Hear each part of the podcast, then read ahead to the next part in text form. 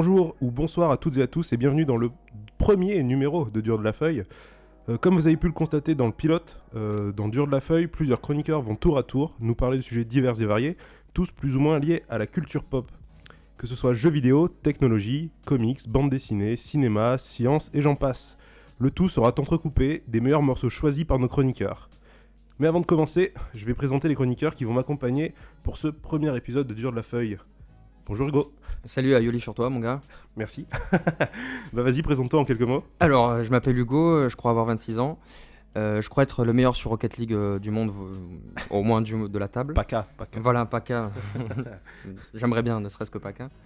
Euh, Est-ce que tu veux que je présente le sujet que je vais, je vais faire? Vas-y, parle-nous de, de ce que tu vas nous parler. Alors, moi, ça va être en deux parties. Donc, je vais parler euh, globalement de la conquête spatiale, de qui a motivé ça, quelles sont les personnalités autour de ça et quelles solutions ont été utilisées pour utiliser une petite Jeep sur euh, la surface de la Lune. Ok, on va passer à notre deuxième invité. Présente-toi. Ah, salut, moi c'est euh, le Dax, donc euh, bon, j'ai commencé par un bac S. Non. Euh, donc bah, moi je fais, de, je fais de la musique, je fais des sons, et euh, aujourd'hui je vais vous parler de l'autotune et un peu de tout ce qui tourne, tout ce qui gravite autour de ça. Quoi. Ok, donc de la musique et de l'espace pour ce premier épisode de, bon, de. Dur de la Feuille. Euh, c'est parti, donc on va passer au premier sujet avec le DAX. Allez, Allez, c'est parti. Je te laisse présenter euh, ton sujet. Donc euh, l'autotune, je pense que vous connaissez tous ça.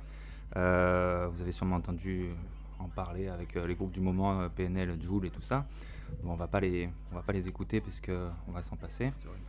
Mais euh, donc en, en gros, l'autotune, pour faire large, c'est un logiciel qui va permettre de corriger la voix et de, de l'ajuster pour euh, ben, tout simplement pas chanter faux, quoi. Donc euh, C'est- C'est-à-dire ne, ne pas chanter faux. Enfin, c'est un logiciel qui, qui marche comment exactement? Euh, en fait, la voix, elle se décompose en deux choses. D'abord, il y a la fréquence, donc, mm, et ensuite il y a le, le spectre. Donc, ça va être l'enveloppe du son, donc sur une même note. Oui, oui, oui, voilà, je vais vous faire un Ouais, démo, on a- comme on Donc peut. la fréquence, en gros, c'est ce qui sort et après. c'est la le- note et euh, le spectre, c'est euh, ce l'enveloppe autour de et la couleur que que, tu fais. C'est ce que tu fais avec la bouche du coup en modifiant ou avec un instrument en faisant des notes. Quoi. Voilà. Euh, et euh, donc euh, l'autotune va juste agir sur la fréquence. Donc euh, si on est faux, c'est-à-dire qu'on n'est pas sur la bonne note, on est un petit peu trop haut, un petit peu trop bas, l'autotune va capter le son et euh, avec différents paliers va permettre de, de- de rétablir et ajuster en fonction de la note si on est, si on est en dehors de, de la gamme. Donc euh, il y a des autotunes qui, euh, qui permettent de, de on, on va choisir une gamme à la base. Donc, si notre morceau est en Do, on va partir sur du Do. Et tout ce qui sortira de cette gamme de Do sera supprimé et aligné à la note inférieure ou supérieure la plus proche. Euh, après, il y a des autotunes qu'on peut. Mais c'est-à-dire que ça, ça, tu enregistres avec ton micro, ça change le son de ta voix. Voilà, donc en temps réel, grâce à ce logiciel, bon, il y a des. En temps réel en plus. C'est Oui. pas post-enregistrement, c'est vraiment en temps aussi- réel. On peut le faire aussi en, en, en post. Ça se fait d'ailleurs plutôt en post. euh, mais il existe des pédales en, en hardware, par exemple. euh, moi, j'en ai une. Où Alors, on choisit la gamme et ça va le faire en Pour temps ceux qui réel. connaissent pas du tout, euh, pas du tout le monde de la musique, qu'est-ce que tu appelles le hardware? C'est Le hardware, c'est tout ce qui concerne le, le- ce qui est concret, la machine, et le software, c'est tout ce qui est sur, euh, sur logiciel. Donc, euh, quand on travaille sur des logiciels de son de type euh, Pro Tools, Logic et tout ça, euh, tout ça, c'est des softwares. Il y a des, donc des plugins qui vont euh, simuler ces, euh, ces, euh, ces- ces machines, en fait, tout simplement, quoi, comme des EQ, euh, des reverbs, euh, des compresseurs, de la distorsion. Tout ça, c'est des, choses qui existaient euh, en hardware, donc euh, en concret. Et... Ouais, en gros, Voilà. c'est- comme, euh, pour ceux qui font un peu d'image, c'est comme si on appliquait des filtres Photoshop sur, un, sur, un, sur une image. Là, c'est pareil, mais avec le son. C'est ça, on va corriger Sauf que tu as peu. des outils informatiques et tu as des outils aussi physiques Mécanique, ouais. qui le changent. Oui, voilà, après, c'est chacun son école. Euh, Il y a des gens qui préfèrent euh, retrouver un peu le son euh, des, du hardware, donc de, le grain, la distorsion que peut apporter une machine, la chaleur et tout ça. Euh, et d'autres qui, euh, qui n'ont pas forcément les moyens de se payer ce, ce- ce- ce genre de choses. Ouais, c'est pour ça que quand on voit des vidéos de, de studio, souvent on voit qu'il y a plein de claviers, plein de Plein trucs, et on se dit mais ouais. à quoi, pourquoi si t'en as qu'un seul mec ça suffit Mm. En fait non, c'est parce que chaque machine a un truc différent. Voilà, chaque, chaque machine un peu sa couleur, ça son histoire aussi. Euh, mais euh, pour, avoir, euh, pour avoir bossé avec un peu des, des de l'ancienne et de la nouvelle école, Euh, Il y a des gars qui, qui mixaient que en analogique et qui arrivent à retrouver cette couleur qu'avec des plugins, des simulateurs de bandes, parce qu'on a enregistré sur des bandes avant, et, et qui ont retrouvé cette couleur-là, et alors que c'est du numérique, quoi.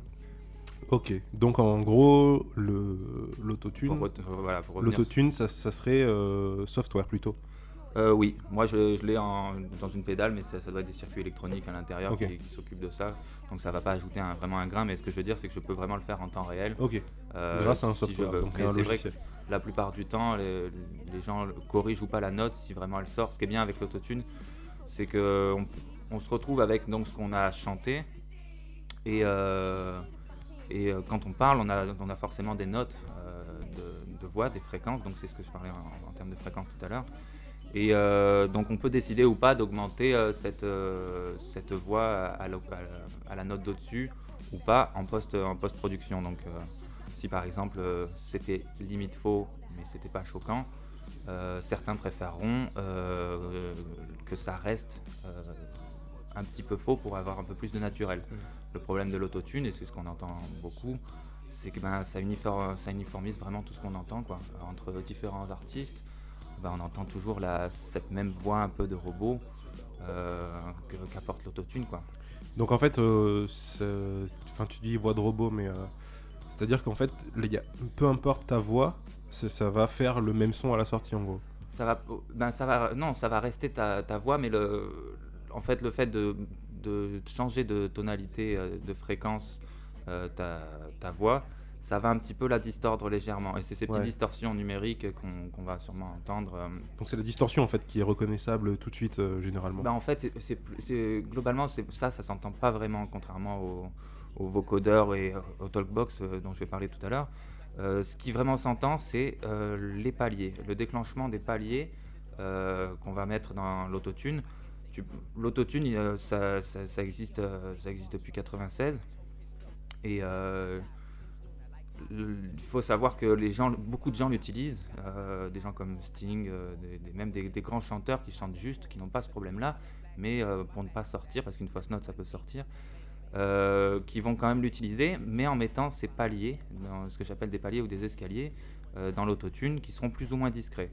Euh, donc euh, il y a certaines personnes qui vont, qui vont faire en sorte que ça soit discret pour pas qu'on qu'on comprenne qui, Ouais, pour pas pour pas le voir parce que c'est un peu c'est un peu la honte ou pas de- d'utiliser ça. ça, ça- bah voilà, c'est un peu la honte quand on s'appelle euh, Beyoncé, euh, euh, Katy Perry, Ali- euh, Rihanna, Alicia Ouais, Keys. ça, ça craint un peu parce que en gros c'est une, c'est une béquille en fait. hein. Voilà, c'est bah, c'est flag, on va dire que c'est flag parce qu'on entend les paliers si c'est mal utilisé. Et euh, ce qu'on entend beaucoup de nos jours, c'est des autotunes, soit à la base mal utilisés, ou soit consciemment utilisés euh, pour qu'on entende ces paliers. Donc de, quand on fait, quand il y a de la correction, on va entendre euh, euh, on va pas, on va pas entendre la progression et les, et les notes entre ces, ces notes. Quoi. Ok.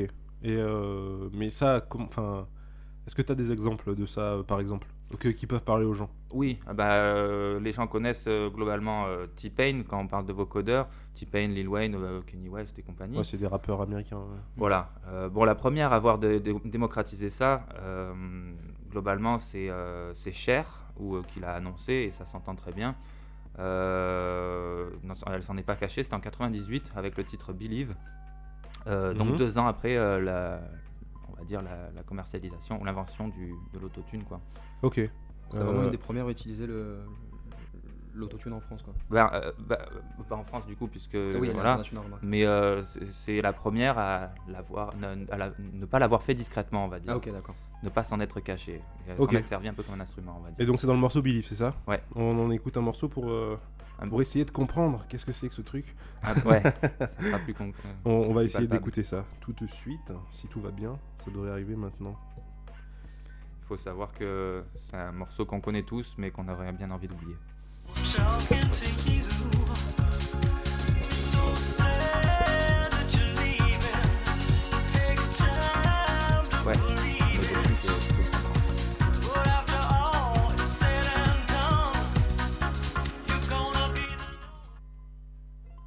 Ok, donc là, dans ce qu'on vient d'entendre, effectivement, on entend ces paliers.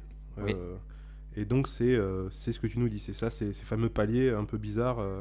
Oui, voilà, qui, sont, euh, qui sont reconnaissables et on peut aussi l'associer un peu à une voix de robot, mais en fait, c'est pas, c'est pas lié au spectre, ce côté voix de robot, c'est ce côté haché, on va dire, de. de- des Ouais, vraiment, on entend des- des escaliers euh, vraiment définis. Quoi. Voilà. Et d'ailleurs, tout le monde aura cette musique dans la tête toute la soirée, je pense. Oui, Oui. c'est- très probable. On s'excuse par avance. Pardon. Voilà. Abonnez-vous. Bon, T-Pain, euh, T-Pain, vous connaissez, si je parle d'un- autre artiste. euh, Il y a un son, par exemple, avec euh, Lil Wayne, c'est Got Money, Ouais. euh, qu'on peut aussi peut-être s'écouter, qui est, qui est plus récent, on va dire. Bon, on va essayer d'écouter ça. C'est celui-là qui est considéré suite, comme un hein. des pires morceaux. euh, Non, c'est pas non, lui. c'est pas le pas lui. Pas ça reste de la soupe, mais euh, Ça va, ça passe. moi j'ai bien aimé ce morceau quand même.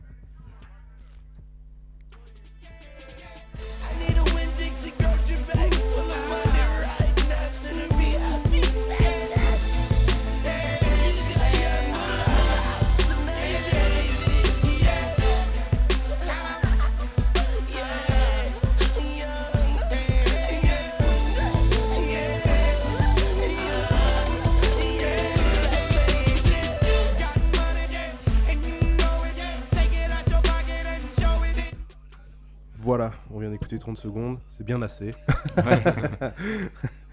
Donc, euh, ok, donc effectivement, euh, on entend bien ce truc de voix un peu Bah, étrange. T-Pain le pousse vraiment à l'extrême. Euh, c'est celui qui l'a poussé le plus à l'extrême. Et euh, dans son premier album, je sais plus comment il s'appelle, c'est un nom un peu compliqué. Mais euh, dans cet album-là, euh, je sais plus comment il s'appelle en anglais, mais en français, ça veut dire un rappeur devenu chanteur en fait. Et Ok. ça, je trouve que ça, ça exprime bien l'autotune. C'est, euh, ça montre bien la possibilité de, ben, même si on ne sait pas chanter, même si on chante faux, euh, ben, de, de chanter juste. Et euh, au plus on chantera faux, Hmm. au plus en fait, le, quand, on va, quand l'autotune va replacer la voix à la bonne fréquence, à la bonne note, euh, ben, au plus on entendra un peu ce, ce côté euh, robotique, on va dire. Ok. Mais Oui, j'ai regardé que parmi les rappeurs un peu plus récents, ils sont de plus en plus à assumer en fait. Euh, Il y a euh, donc euh, PNL et même Vald qui utilisent pas mal l'autotune.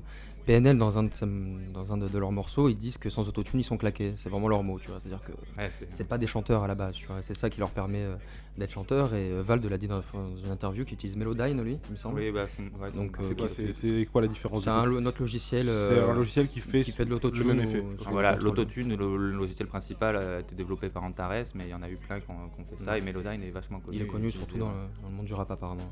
Ouais, voilà, ça, ça, c'est bien exporté surtout au monde du hip-hop, qui est devenu cloud rap et tout ça, avec euh, PNL et compagnie. Ok, donc malgré le fait que ça soit assez mal vu par, on va dire, les grands chanteurs qui euh, essayent de le cacher, il y a quand même des artistes qui l'utilisent euh, sans se cacher Non, et ouais. qui donc euh, le font euh, consciemment Ouais. en se disant que c'est leur patte, quoi, en gros. Ben, carrément, et euh, même, je vais dire, de- de- du point de vue des auditeurs, les gens attendent cette couleur-là, ce style de son-là, euh, ce- ce- le style vocodeur en fin de compte qui est associé à certains styles de musique, on va dire le, le cloud rap pour les PNL et compagnie. Qu'est-ce Et, que t'appelles le cloud rap? C'est cette ambiance un peu euh, genre. Euh, Enfin, quand on, ceux qui connaissent PNL voient de quoi on parle, mais c'est en gros c'est ça, c'est ce truc un peu euh, complètement. euh, C'est des Planant, instrus Planant, ouais, un planant, peu le et ouais, voilà, vraiment planant et bah, bon PNL mélancolique, mais c'est surtout ce côté planant. C'est euh, c'est du, c'est des instrus de rap, voire trap, mais euh, beaucoup plus euh, planantes quoi. Donc euh, ça, ça, c'est pour le cloud rap. Le cloud rap. Ok, d'accord. Et donc euh, forcément ils utilisent le vocodeur. Voilà. Et, Ok. Et voilà, comme je disais, les gens attendent, ce- attendent cette couleur-là, ce, ce son-là, quoi. Et euh, les gens ne s'en cachent plus. Et euh, c'est pour ça que ça porte aussi un peu à débat de, de dire, ben oui, mais bon, on, on écoute des gens qui ne savent pas chanter, euh, qui utilisent un... Assumé en plus. ouais. Voilà. euh, Mais, on s'en fout parce que Mais on il y a cette truc du vocodeur. Parce que aussi la musique, c'est quoi? La musique, c'est censé nous faire ressentir des sentiments, des émotions, et peu importe le moyen. euh, Ouais. Si le, ça, ça c'est un autre débat, mais la simplicité de la musique et, et tout ça, euh, une musique simple n'est pas forcément une musique mauvaise. Les, les plus grands prodiges de la musique qui font des, je pense à des grands guitaristes par exemple qui font des comme ça, des, des trucs très techniques. En fin de compte, on perd un peu l'émotion et c'est aussi peut-être ce que peut nous rappeler des, des, des autotunes et tout ça. Euh, de se dire bon bah, c'est pas grave le tout c'est que ça sonne à la, fin et que la musique me reste dans la tête donc je pense qu'il y a beaucoup de gens qui raisonnent un peu comme ça et l'autotune permet de sortir des tubes en masse sans forcément avoir à, être bon quoi tout simplement à s'entraîner parce que moi je fais du je, je, je suis un gestion je fais du studio les euh, les, gens, euh, pour moi, quand ils rentrent en studio, ils doivent avoir répété leur séance et compagnie. Et euh, un, un morceau, ça se travaille. Là, en vrai, avec ça, ça n'a même plus besoin de se travailler. quoi. C'est la, Ouais, la fainéantise. hein, le, en fait, c'est. Alors, tu dis que c'est le morceau, mais moi, dans le morceau, je, je, je mets bien à part la production musicale et le chant. Là, ça touche que le chant, hein, ça touche pas à la musique. oui, oui, bien sûr, oui. Ouais, donc en gros, enfin, ce que tu es en train de nous dire là, c'est que les, les gars qui chantent ou qui rappent ou qui, voilà, en tout cas, utilisent leur voix, n'ont plus à s'entraîner. Par contre, la prod, ça n'a rien changé. Non, la prod, ça n'a rien changé. Euh, euh, Il y aura des notes dans la prod. On va placer notre autotune en fonction de ces gammes-là. Et après, c'est juste au chanteur à chanter aussi bien que mal son morceau. Et d'ailleurs, il doit y avoir sûrement des vidéos sur Internet qui montrent ça. On entend euh, la version studio où le gars chante dans l'autotune. Et quand on, on filme le gars dans la Mhm. cabine, il chante complètement faux. Quoi. Ouais. Donc, c'est euh, le piège. quoi. Ok. C'est le piège. Et euh, là-dessus, je vais en- enchaîner un peu sur un peu le- les origines du- de l'autotune. Ouais, parce que ça peut être intéressant de voir d'où ça vient. ce- Voilà, Parce que euh, ah, j'imagine qu'à la base, ça, ok, ça corrige la voix, mais j'imagine qu'il n'y a pas un mec un jour qui s'est dit, euh, je vais corriger les voix. eh ben, c'est ce qu'on va voir. Ouais, Euh, raconte-nous. en fait, à la base, c'est un, un inventeur qui n'était pas du tout un. C'était Andy euh, Hildebrand. Il travaillait dans l'industrie pétrolière, en fait, à la base. Et euh, il a mis une méthode, euh, il a mis au point une méthode qui s'appelle l'autocorrélation, qui permettait d'envoyer des ondes acoustiques dans les sous-sols pour voir si euh, l'exploitation pétrolifère elle était euh, envisageable, viable, quoi. Et bon, après, il a vendu son invention aux, grandes firmes du, pétro- du pétrole, et ce qui lui a permis de, de prendre sa retraite à 40 ans. Mm. Donc un petit conseil, les gars, oubliez la musique, travaillez dans le pétrole. Non, c'est pas ça, c'est un très mauvais message. Mais euh, en gros, il était euh, dans un, à un dîner avec un ami.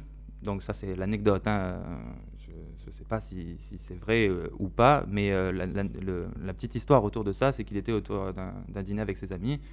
Et il y a un de ses collègues qui l'a mis au défi de créer un, logiciel pour chanter juste. Et en fait, il a repris cette technique de l'autocorrélation du pétrole. Je ne vais pas vous détailler comment ça se passe scientifiquement parce que c'est compliqué. Euh, Donc là, tu es en train de me dire qu'à la base, c'est juste un cap ou pas cap. ouais, c'est un, Ah petit ouais. défi, quoi. C'était un petit pari, on va dire. euh, et le gars l'a fait. Et il l'a mis au point en 96, quoi. Ok. Ouais, donc c'est pas si vieux que ça au final. C'est hein. pas si vieux que ça. euh, donc contrairement à ce qu'on entendait déjà, euh, qui était souvent en fait euh, les gens confondent euh, autotune, vocodeur. Bon, les gens parleront moins de talkbox, Mm. Mais il faut savoir que c'est quand même la talkbox le, plus vieux dans, dans l'histoire. quoi. Ça- L'autotune c'est de 96, mais le talkbox c'est de 1940 euh, à peu près. Je n'ai pas de date précise, mais euh, les premiers enregistrements que j'ai pu voir c'était de 1940. Donc en fait, on prenait un instrument, euh, on, l'injectait, on l'injectait donc dans cette, dans cette petit boîtier Talkbox qui renvoyait avec un mini haut-parleur et une petite, un petit amplificateur le son dans une paille qu'on plaçait dans sa bouche. Ah, mais euh, parce que là, du coup. euh, Là, j'ai enchaîné sur le Talkbox. Voilà, le. Talkbox, donc du coup, pour revenir à ce qu'on disait tout à l'heure, c'est du hardware, c'est ça Euh, oui. c'est- pas du software, c'est pas Voilà. du logiciel, parce que j'imagine qu'en Exactement. en 1940, il ne va pas y avoir trop de PC. Non, non, pas des masses. donc non. euh, voilà. Et du coup, voilà, en fait, avec ça, la paille, euh, on va, on- la, la cavité buccale et tout ce qu'on pouvait faire avec euh, notre bouche, on pouvait euh, modifier donc ce, ce dont je parlais tout à l'heure, le spectre et l'enveloppe. Donc, c'est-à-dire que la guitare ou le piano envoyait des notes, donc des fréquences, et euh, c'était à nous, avec la bouche, de euh, un peu faire parler nos sons et de, donc de créer une enveloppe autour de, de ces notes. Et euh, bon, il fallait, il fallait pas parler en même temps qu'on avait le truc dans la bouche. Il fallait juste faire le, fallait juste faire l'enveloppe en fait. C'est un peu comme faire quand, comme si on parlait, mais sans parler. voilà, c'est un peu comme quand vous, je sais pas, tout le monde a dû le faire, quand vous écoutez un son sur votre portable et que vous le mettez dans la bouche et que vous faites des ouin ouin ouin comme Mhm. ça. Je suis pas sûr Je- que tout le monde met son Je téléphone mets dans rarement mon téléphone dans la bouche, mais je, Non, vois, je ce que tu veux dire. En tout cas, moi, je me suis bien marré à faire ça, euh, à faire ça, à faire ça, je- euh, Dino. Mais euh, c'est un peu le même, euh, le même effet, quoi. C'est de, de créer une enveloppe un peu autour de ce qui sort. Donc ça fait un peu Ouais, l'équivalent de, des. de créer la bouche comme une caisse de résonance, quoi. Ouais, et de voilà, c'est ça. Et, de la- et vraiment de faire modu- moduler en. Comme avec ça une guimbarde. Exactement ça d'ailleurs, moduler. Petit- Comme une guimbarde, exactement. Petite anecdote. Je me suis rendu compte que la bouche pouvait devenir un amplifieur Ah. en- un jour me mettant mes écouteurs dans mes trous de nez. Donc, Et, et je No faisais way. le bruit avec la bouche, donc effectivement, je vois voilà. de quoi tu parles. Donc tu mets pas le téléphone dans ta bouche, mais tu le mets euh, Voilà, dans les chacun, trous de nez. chacun Bon, ses d'elle. Chacun son truc. J'avais pas tenté celui-là, c'est, euh, ça sera Ah, essaye, audacieux. essaye, c'est rigolo. Ça chatouille. ça chatouille, ouais. donc, euh, donc voilà, le Talkbox, en fait, on va injecter des notes et c'est nous qui allons euh, euh, les, les- modifier l'enveloppe et ça sera recapté par le micro-voix. Donc, Euh, il y a beaucoup de guitaristes qui font parler leur guitare, donc avec ce, ce style-là, de- Avec la toolbox avec la Talkbox. Ils jouent des notes et ils vont limite poser des questions en fonction des notes qu'ils vont faire et l'enveloppe donner une tonalité un peu à notre musique euh, et faire comme si la guitare te posait des questions Ouais, ou parlait quoi. Donc c'est intéressant et ça, ça crée un peu ce, ce côté robotique. Euh, ensuite il y a eu le, le vocodeur. Donc C'était pas mal utilisé, euh, là, euh, ce dont tu viens de parler, c'était pas mal utilisé dans le rap dans les années 80-90. oui, le- ben, aussi le, la funk. Ouais, Euh, exact, ouais, voilà, c'est on- des trucs qui. On l'entend, c'est des Donc trucs le qui rap, généralement j'imagine. partent euh, un peu loin euh, en voix, c'est assez étrange. Voilà, il y, a des- il y a des gars qui ont fait aussi des trucs un peu plus euh, rock planant. Et en fait, ça a été vraiment utilisé par euh, beaucoup de gens. Euh, aussi par euh, des gens comme Daft Punk. des Ah pianistes, voilà, euh, j'étais en train de me de chercher là où j'avais entendu ça. euh, Daft Punk utilisait aussi la toolbox Ouais, ils, euh, ils utilisent le Talkbox et à mon avis, ils utilisent aussi le vocodeur. Le Donc Talkbox, c'est- là où, où j'en viens. Et euh, donc le vocodeur, cette fois-ci, c'est pas du, c'est pas du, du hardware. Euh, on va utiliser le spectre de la voix, donc on va parler dans son micro. Euh, si, pardon, excusez-moi, c'est du hardware. Euh, c'est un petit piano avec un petit micro qui sort. Et donc on va, euh, on va parler dans le micro et on peut parler euh, comme si on parlait là en ce moment même. Et on va jouer en temps réel les notes qu'on a envie de faire prendre à, à notre voix. Donc euh, c'est un petit peu différent du talkbox qui était plus dans le euh, niveau émetteur et ouais, récepteur, voilà. on va dire. Et, euh, et du coup, c'est juste nous qui allons parler, qui allons encore une fois donner le spectre, mais qui va être modifié ultérieurement par les notes qu'on va jouer au piano. Donc ça, ça, ça, c'était, euh, ça, ça a été inventé par euh, Homer Dudley, euh, qui s'occupait du, du réseau de transmission téléphonique euh, aux États-Unis vers 1939. Et euh, lui, il n'a pas sorti ça du tout pour un- dans un but musical. Ça fait, il a sorti ça pour. euh, C'était plutôt une expérimentation, j'imagine. oui, voilà, ben, il, a, il a présenté euh, ça à l'exposition universelle de New York en 1940 et ça a fait un, un gros flop. Euh, ça a été utilisé un petit peu dans l'armée. Euh, je crois qu'il y a des présidents même qui s'en sont servis, donc euh, je sais pas vraiment comment parce que je vois pas comment on peut adapter ça. Mais voilà. Et euh, après, ça a été utilisé en 48 euh, dans l'électroniche musique allemande. Donc c'est des gars qui expérimentaient et qui Electroniche. électronique. Oui, c'est parce que ça doit se prononcer. Euh, C- CHE même. Ok, Je ouais, Mm. voilà. Et musique avec un K, donc euh, bon, vous savez, Les Allemands. les Allemands, ils aiment bien euh, compliquer la chose. Euh, donc voilà, le... ça, c'était vraiment pour ne pas confondre en fait ces trois choses. Donc, si on résume, il y a la Talkbox, c'est la plus vieille. Oui. Euh, c'est la paille dans la bouche qui fait une voix robotique. Ouais, avec un peu Ensuite- de vocodeur quand même de la même époque quasiment. Ouais. Et donc, euh, vocodeur en même temps, quasiment Ouais. Ok. Et, Et après par la suite, autotune qui là, du coup, est complètement. Enfin, c'est venu Bien plus tard, aux, ouais, aux ordi, quoi. Mm. Là, c'était voilà, lié plus aux ordi. Quoi. Ok, très bien. Et donc, euh, euh, comme pour résumer, c'est controversé, l'autotune. Mais euh, comme je disais tout à l'heure, euh, est-ce qu'on est qu'on juge vraiment une musique euh, par rapport euh, au talent, à la technique, ou par rapport juste à l'émotion qui, qui nous en revient? Si, euh, qui, qui en ressort, je veux dire. Si, euh, si la musique, ben, ben, il y a des millions de gens qui l'écoutent, euh, ben, est-ce qu'on peut la qualifier de bonne parce que des Mm. millions de gens l'écoutent ou parce que techniquement elle est, elle est viable quoi. Donc l'autotune elle fait un peu repo- reposer cette question je trouve Ouais. de la qualité de la musique. Après l'autotune je pense a dû être aussi mal vu parce qu'il était associé, bah, ça c'est mon opinion personnelle, mais euh, c'est une théorie on va dire. Euh, il a été associé aussi aux groupes qui utilisaient ce, ce genre de, de choses. Donc quand on parlait de PNL et de Joule, Hmm. euh, Donc, ça, c'est récent par contre. hein, voilà, mais, ça euh, c'est très mais récent. ouais. du coup, ça fonctionne aussi vu que c'est Oui. dans notre période, il y a un espèce de regain de ce, ah, cet outil. ah oui, c'est hyper euh, utilisé quoi. Mais ce que tu veux dire, c'est qu'il donne pas forcément une image euh, excellente et du coup on associe le- l'autotune à des gens à des paroles qui, un euh, peu moins bien. euh, ouais, voilà. des paroles de, choisis par de des merde, artistes euh, même, hein. euh, marginaux pour certains quoi. Ouais, voilà. Et donc ça, ça dégrade aussi l'image de l'autotune. Alors que, comme je disais, euh, Sting l'utilise, mais plus discrètement, quoi. Ouais. Donc, euh, Peut-être qu'ils l'utilisent mal aussi. Enfin, ceux qui font la mauvaise image l'utilisent peut-être mal. Bah, c'est ce que je disais au début. Au départ, à mon avis, ça a dû, ça, ça a dû être dû à une mauvaise utilisation du logiciel et euh, donc euh, des paliers vachement forcés et euh, une transition qui se fait beaucoup trop vite, alors que un, lo- un autotune discret, un autotune discret va, va en fait faire le palier de la correction beaucoup plus lentement. Ça sera beaucoup plus nat- naturel. Et, euh, et donc voilà, est-ce que, est que ces personnes-là, donc ces, ces artistes-là, dégradent aussi l'utilisation de l'autotune euh, par leur texte, par leur euh, style, par leur, ce qu'on en pense, quoi? Ouais. Donc je pense que ça, ça joue au fait que ça soit assez controversé parce que globalement ça reste un outil. Euh, c'est un instrument, euh, c'est euh, c'est un outil, mais doit-on utiliser tous nos outils ou est-ce qu'on euh, prend une guitare euh, Mm. à la guitare de, de son oncle dans un, dans un vieux garage pourri avec du son pourri, bah, ça ferait pas des groupes comme Nirvana quoi. Mais- Des, des- des- des groupes Ouais. aussi connus. Donc euh, La voilà, tout difficulté ça c'est l'exception. voilà. On n'est pas, on n'est pas parce qu'on a des outils qu'on est forcément obligé de les utiliser. Quoi. Moi, je suis pour euh, des, des voix pas modifiées. En revanche, j'utilise un peu d'autotune dans, dans les bacs, par exemple, parce que ça donne une couleur que je trouve. euh, Mhm. ça rend euh, la voix un peu plus instrument numérique et ça peut être Ouais, intéressant. faudrait pas l'utiliser comme un instrument principal. quoi.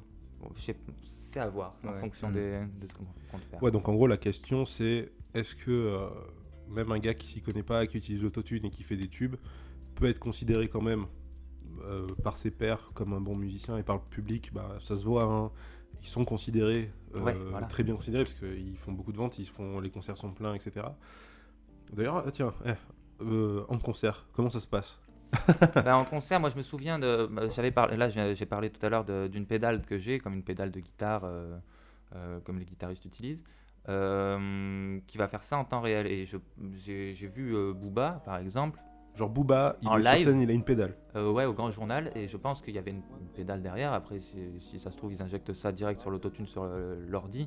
Mais on peut le faire en hardware, euh, ce qui est à mon avis plus facile en live, avec cette petite pédale et qui va euh, corriger. Ouais, euh, mais euh, le hardware, enfin, avec la pédale en live, ok, mais PNL, ils sont combien? Ils sont 2, 3 Genre, Euh, ouais. Ils sont Sont deux. deux, sont et, du coup sur scène, genre ils ont deux pédales. Enfin, c'est Ouais, des branchements. pédale par euh, micro. C'est quand même casse-couille. Ça veut dire qu'ils peuvent pas bouger. Enfin, c'est quand même compliqué. Ça me semble compliqué. Alors après, je sais pas comment ça fonctionne. Mais la pédale, euh, tu la- tu l'actives, c'est un, t'as un tu- interrupteur, tu peux mettre on ou off, euh, Ouais. tu peux Ah, partir quoi. Ouais, voilà, tu, l'as- tu l'as le câble euh, du micro et même de toute façon, ils ont des micros euh, sans fil. Tu le mets loin la pédale. il tu as juste à la choisir la gamme du morceau. D'accord, très bien. Euh, en tout cas, moi, sur moi, la pédale que, j'ai de, de chez Helicon, je crois, euh, on choisit notre gamme euh, avec un petit, un petit potard, quoi, un petit bouton.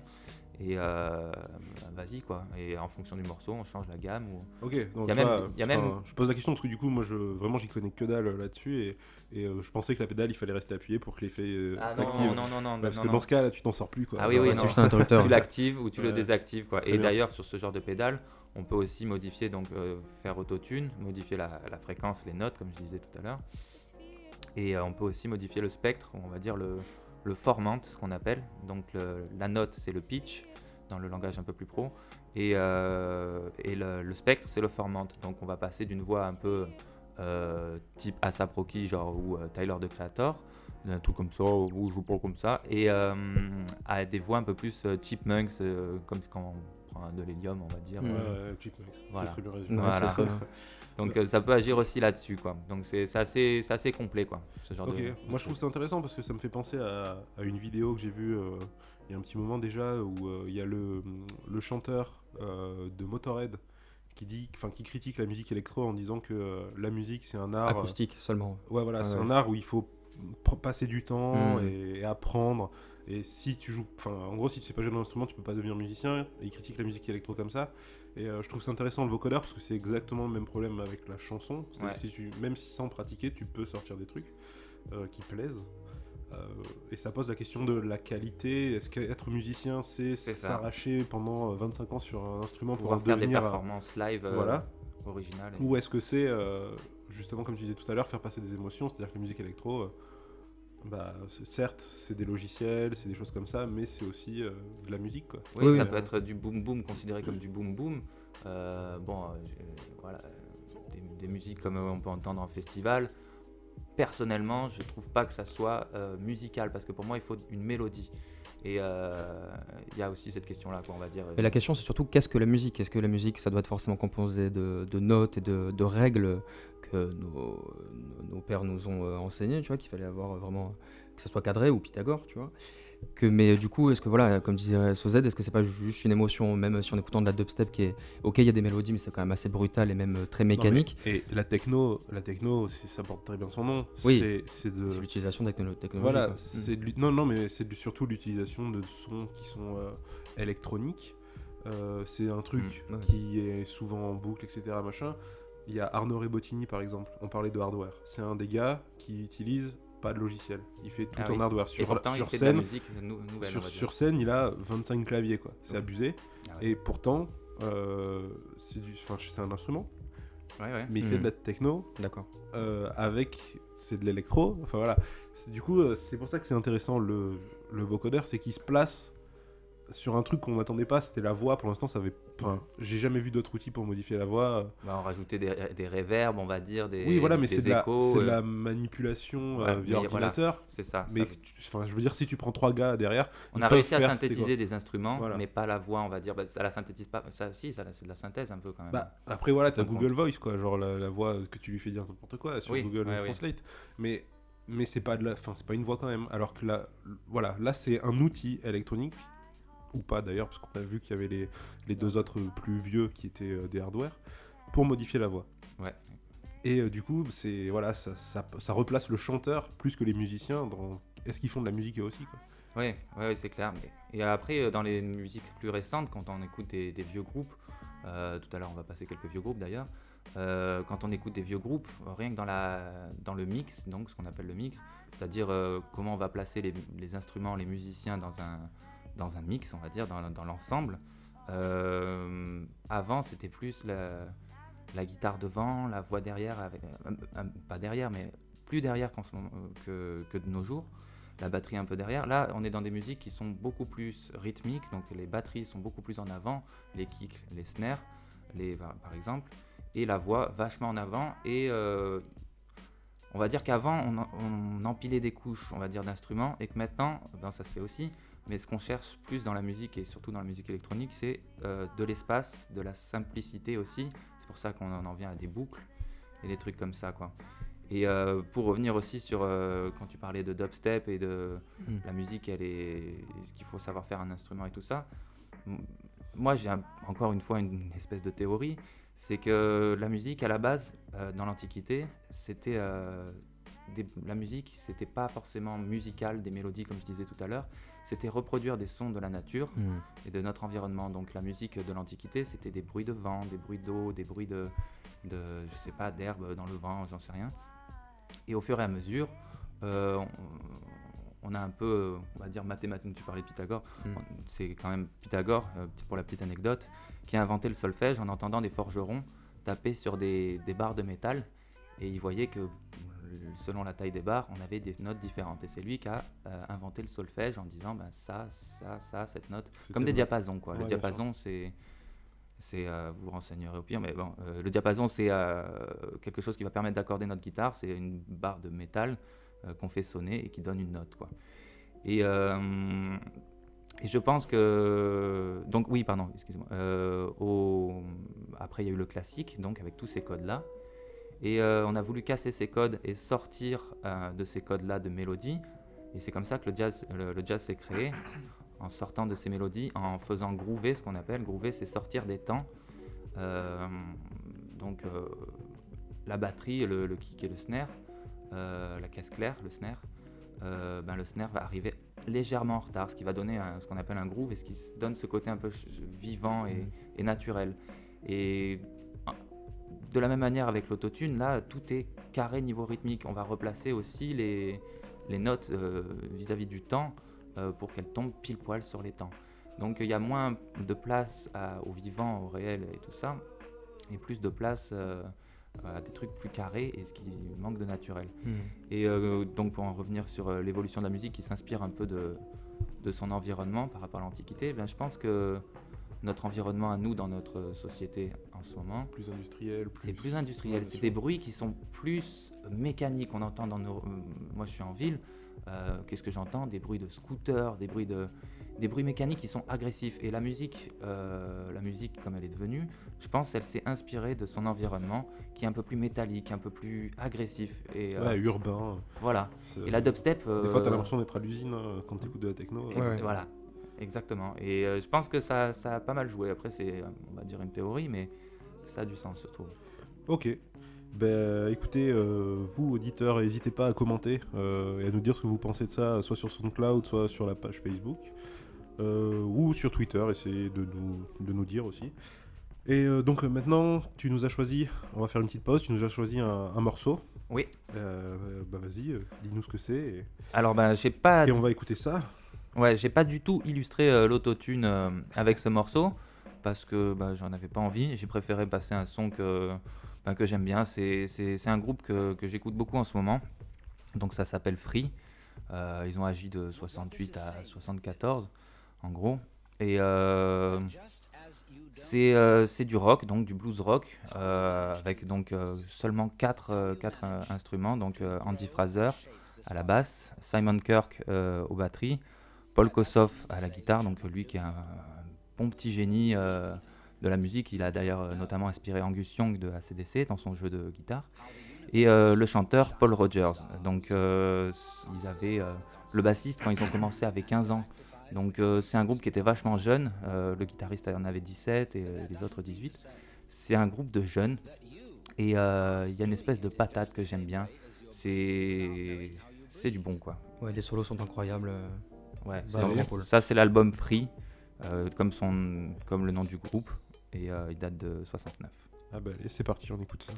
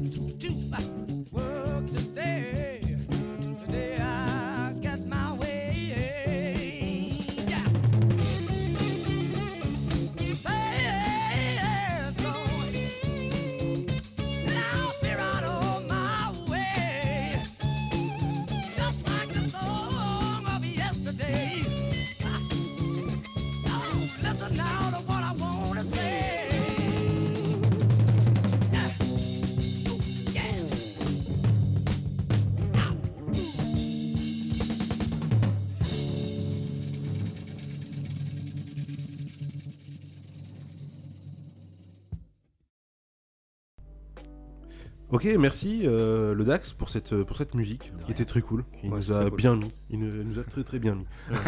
C'est important. Euh, on va passer au deuxième sujet. Donc, euh, suite à la musique, on va partir un peu dans l'espace apparemment. Mais Hugo va nous en dire un peu plus. Vas-y, je te laisse euh, raconter ton histoire. Alors, moi, euh, déjà, je dois dire que si vous voulez euh, en savoir plus sur euh, ce que je vais raconter, il y a beaucoup de, de documentaires et de sites et de, même de youtubeurs qui en parleront peut-être euh, encore mieux que moi. Euh, donc, en fait, je vais parler un peu de la conquête spatiale. Euh, donc, d'abord, euh, comment ça a démarré, grâce à qui. Et vous allez voir quand même que moi, j'ignorais que parmi les gens qui ont œuvré à aller sur la Lune en particulier, il se trouve des gens qu'on n'attendait pas à cette place-là. Dont monsieur Werner von Braun. Donc c'est un, un Allemand, il est né en 1912. Il est issu de la bourgeoisie, bon ses parents étaient bien ingénieurs, nickel. Et en fait son truc depuis qu'il est minot c'est les fusées. Il aime euh, les roquettes, les fusées, euh, il grandit pour ça. Et très jeune il commence à faire des fusées euh, limite dans son jardin. Et euh, donc il fait plusieurs travaux euh, à l'école d'ingé. et c'était pas super fructueux, tu vois. ça se plantait à chaque fois. Mais du coup, dans les années 30, euh, alors que le nazisme en montait, tu vois, Adolf Hitler, il s'est dit putain, il y a un petit jeune qui se fait des fusées dans son jardin. on a besoin de ça pour envoyer masse de bombes sur les Alliés, tu vois. Du coup, je vais aller lui proposer de le financer, tu vois. Mais à condition qu'il tro- qu'il re- qu'il rejoigne euh, bah, le cercle nazi, tu vois, la famille, tu vois. Et euh, du coup, donc à, à tout cette Dutch Mark, il, il construit une fusée qui s'appelle l'Agrégate. Et en fait, c'est le nom de la fusée V1. Euh, cette fusée, elle est tristement connue dans l'histoire parce qu'en fait, bah, elle a fait, s'était bombardée. On en a construit des milliers. On en envoyait tout le temps sur des, sur des, en fait, sur les civils. C'était eux qui étaient visés principalement. C'était pas du tout euh, pour, euh, voilà, pour viser des, des trucs stratégiques. C'était les villes, les grandes villes. Et en fait, donc euh, celle-là, donc malgré le fait qu'elle soit rapide, la V1, donc proche de 700 km/h, hein, elle faisait quand même presque le mur du son. Et elle se faisait quand même descendre par des avions alliés, que ce soit des, des, des Spitfire, des P-51, enfin tous ceux qu'on connaît. Et il y a un truc assez incroyable sur cette bombe. Euh, maintenant, ça serait assez comique, mais euh, elle était précise à peu près à 12 km. voilà. Ouais, Donc, euh, tu, le vois, fait que- tu vises au bagne, t'as Marseille ou inversement. Voilà. C'est fait- dans le jardin aussi. Où faut- tu tombes Oui, voilà. Ouais, tu vois, c'est ça. Donc c'est pour ça qu'ils ont envoyé en masse euh, dans le doute où ça n'atteindait pas la cible, quoi. Mais attends, tu dis que c'est, c'est- elle se faisait arrêter par des, euh, par des avions de Ouais, chasse. ouais. Mais, mais je comprends pas, c'était, ça avait quelle taille? Alors ça avait euh, ben, plus ou moins un petit peu moins qu'un avion de chasse. Ah, donc c'était énorme. C'était quand même assez gros parce qu'en fait il fallait une capacité d'emport de, bah, de, de, de bombes, tu vois. Donc en fait il fallait qu'elle soit grosse. Et ça utilisait une technologie euh, euh, qui ne, s'utilise plus sur les missiles d'aujourd'hui. euh, il me semble c'était un pulso-réacteur. C'est un engin un petit peu bizarre. c'est une grosse marmite dans laquelle on fait péter du kérosène et les, les, us- les explosions successives derrière la tuyère euh, fait avancer l'appareil mais de façon assez quand même chaotique. hein. Derrière là, pardon? L'appareil. Non, t'as dit la tuyère, un truc comme ça? Ouais, la tuyère, c'est le, le, donc le, le- le cône qui a au bout, euh, c'est voilà, l'entonnoir inversé qui a au bout des, des moteurs. Ok. Et voilà, donc c'est euh, grâce à ce truc un peu archaïque et euh, très brutal qu'elle arrivait à se propulser. Mais les avions ont quand même arrivé à, à- à les abattre, quoi. 700 que près de 670 km/h euh, pour être précis. Donc certains avions euh, les plus rapides des chasseurs euh, arrivaient à atteindre ces vitesses et donc elle est pourchassée, quoi. Ok. Et euh, donc euh, la V1, il y en a eu 35 000 de, de construites. Donc euh, la moitié fut détruite par des bombardements par les Alliés sur des, euh, des- des hangars où elles étaient stockées. Euh, et donc euh, voilà, ça a fait énormément de dégâts dans les villes. Donc merci monsieur euh, Werner von Braun. C'était sympa. Et donc euh, ce monsieur, vous allez voir plus tard, il fait quand même partie de l'histoire de la NASA et de la conquête spatiale. Euh, donc euh, tout fier euh, d'avoir construit sa V1, il construit donc l'agrégate 4. Euh, en fait, donc celle-là, c'est la fusée V2. Et la V2, c'est la base de, de toute la conquête spatiale. Alors, tu dis la V2, tu dis la V2, mais c'est la V2 euh, par rapport à celle qu'il avait fait juste avant ou, ou elle s'appelle comme ça? Elle s'appelle comme ça. Elle est connue sous le nom comme ça, mais en fait, euh, lui-même ne l'a pas jamais appelée euh, la V2. Je pense que c'est rentré dans, dans l'esprit collectif qu'il y a eu la V1 et la V2. tu vois. D'ailleurs, euh, en fait, c'est sa quatrième fusée, l'agrégate 4. Donc ça veut dire qu'il y a eu 1, 2, 3, 4, et celle-ci, c'est sa quatrième. Donc euh, ça a vraiment été le déclenchement de beaucoup de choses euh, pour la NASA et pour la conquête spatiale. Parce qu'en fait, déjà à l'époque, donc ça c'était dans les années euh, 44, hein, Fin de la guerre. fin de la guerre, Ouais. voilà, où ça commençait vraiment à être, au niveau armement, ça avait encore pris une ampleur. Et donc en fait, c'est la première fusée à dépasser les 100 km d'altitude. Et les 100 km de latitude, il y a une ligne qu'on appelle la ligne de Kármán. Et en fait, c'est la frontière avec l'espace. C'est à partir de ça qu'on considère qu'on est dans l'espace. En tout, on est dans, des strates de, notre atmosphère, donc la stratosphère euh, et, tout ça. Donc voilà, 100 km, c'est vraiment la, limite. Et d'ailleurs, c'est la première chose, euh, la fusée V2, qui soit allée dans l'espace de toute l'histoire. C'est la première chose de, de construction humaine, sans parler des choses extraterrestres, s'il y en a, s'ils nous écoutent, bonsoir. Enfin, et, et ce qui était fou avec cette V2, c'est que en fait, elle allait à trois fois et demi la vitesse du son. C'est-à-dire que euh, quand tu la prenais euh, dans une ville, tu l'entendais après l'explosion, tu vois. Elle arrivait, donc il n'y avait aucun moyen de s'en prévenir. Il n'y avait pas de radar euh, pour ce genre de Ouais. choses, et puis même c'était extrêmement rapide. Donc ça tombait, on n'arrivait pas à l'entendre. Donc c'était vraiment meurtrier pour ça. Et euh, Paris fut la première euh, ville ciblée par euh, cette, Oh. cette, cette, ce missile V2. ouais. Et touché et toujours, Touché, oui, oui. toujours 12 km de. en Non, c'était ou- beaucoup plus précis. Celle-ci, elle faisait voilà, dans le 2 km à peu près. Ok. Et, mais du coup, ça leur permettait de viser encore mieux les villes. Et du coup, quand même, il faut savoir que cette euh, V2, pour l'anecdote, elle était construite par des prisonniers en fait, des prisonniers de guerre. Et euh, donc, euh, sur, euh, sur 5300 qui ont été construites, il n'y en a que 2800 qui ont été lancées. Et il y en a 1400 qui ont impacté parce qu'en fait, la moitié de celles qui étaient lancées étaient en fait sabotées par les prisonniers. Et euh, du coup, ils connaissaient très bien ces machines, ils, bidouillaient juste un peu pour que ça pète après le, lancement, tu vois. Et en fait, ces prisonniers saboteurs, on les a tués. Enfin, les, les nazis les ont tués. Il y a eu 25 000 morts dans les camps qui construisaient les V2. Et par contre, il n'y a eu que 3000 décès à cause des V2. Donc il y a eu plus de morts dans les gens qui les construisaient que dans les gens qui les ont reçus sur le crâne. Quoi. Ok. Ouais. Ça, c'est quand même incroyable. Et euh, donc Van Braun dit qu'il ignorait tout ça. euh, bon, euh, libre à l'histoire, je ne sais pas ce qu'il en est en vérité, s'il a su que tous ces gens meurent, je pense que oui. Et donc arrive la fin de la guerre. Donc lui, Philou, il se rend avec une centaine de ses ingénieurs directement aux Américains, sans lutter. hein. Voilà, donc plusieurs années après, donc euh, vu qu'on savait que c'était lui qui faisait la V2, on en a, les Américains en avaient besoin, il a fait partie de la direction de la NASA. Ça, c'est quand même incroyable. Il passe de nazi à NASA. C'est- Ouais, ouais, C'est quand même exactement. C'est ce que j'allais dire, c'est assez fou. C'est quand même incroyable. Donc, il commence à faire euh, des essais pour la conquête spatiale, euh, dont on reviendra après. En 61, il y a John Fitzgerald Kennedy qui dit voilà, euh, les copains, avant avant l'année euh, 70, je veux qu'on aille sur cette lune, tu vois. Et donc, euh, ben, en fait, euh, c'est surtout grâce à Van Braun que, ou- qu'on veut- que, que Kennedy va pouvoir tenir sa promesse. Et donc, il commence à, à concevoir la fusée Saturne V. C'est la plus connue de, de toutes. C'est celle qui, qui a emmené euh, bah, l'homme sur la Lune. Et elle a été arrêtée il n'y a pas, pas si longtemps. C'est-à-dire euh, qu'elle n'a pas été arrêtée, ils utilisent tout le temps la même. Ah oui, en fait, pour tous les lancements, ils ont utilisé Saturne V. C'est-à-dire que elle s'appelle Saturne V, mais c'est une nouvelle à chaque fois. Ah voilà, Parce qu'on que voulais réutilisait pas. Voilà. C'est juste Ce un, que j'allais dire, un modèle. réutilisent à chaque fois le Non. même modèle. Non, en particulier à cette époque, on ré- on- maintenant on essaie de réutiliser des parties des fusées qu'on envoie. Mais à l'époque, euh, c'était poubelle, hein, on s'en foutait. hein. Euh, on pouvait pas, de toute façon, on n'avait pas la technologie pour la réutiliser, tu vois. Déjà, c'était beau que ça marche une fois. Ouais. voilà, l'idée de la réutilisation, c'était vraiment euh, hors de portée, quoi. Et euh, euh, donc, euh, plus tard, ce Van Braun, en fait, euh, il a eu une embrouille avec la NASA. Lui, il voulait aller sur Mars, tu vois.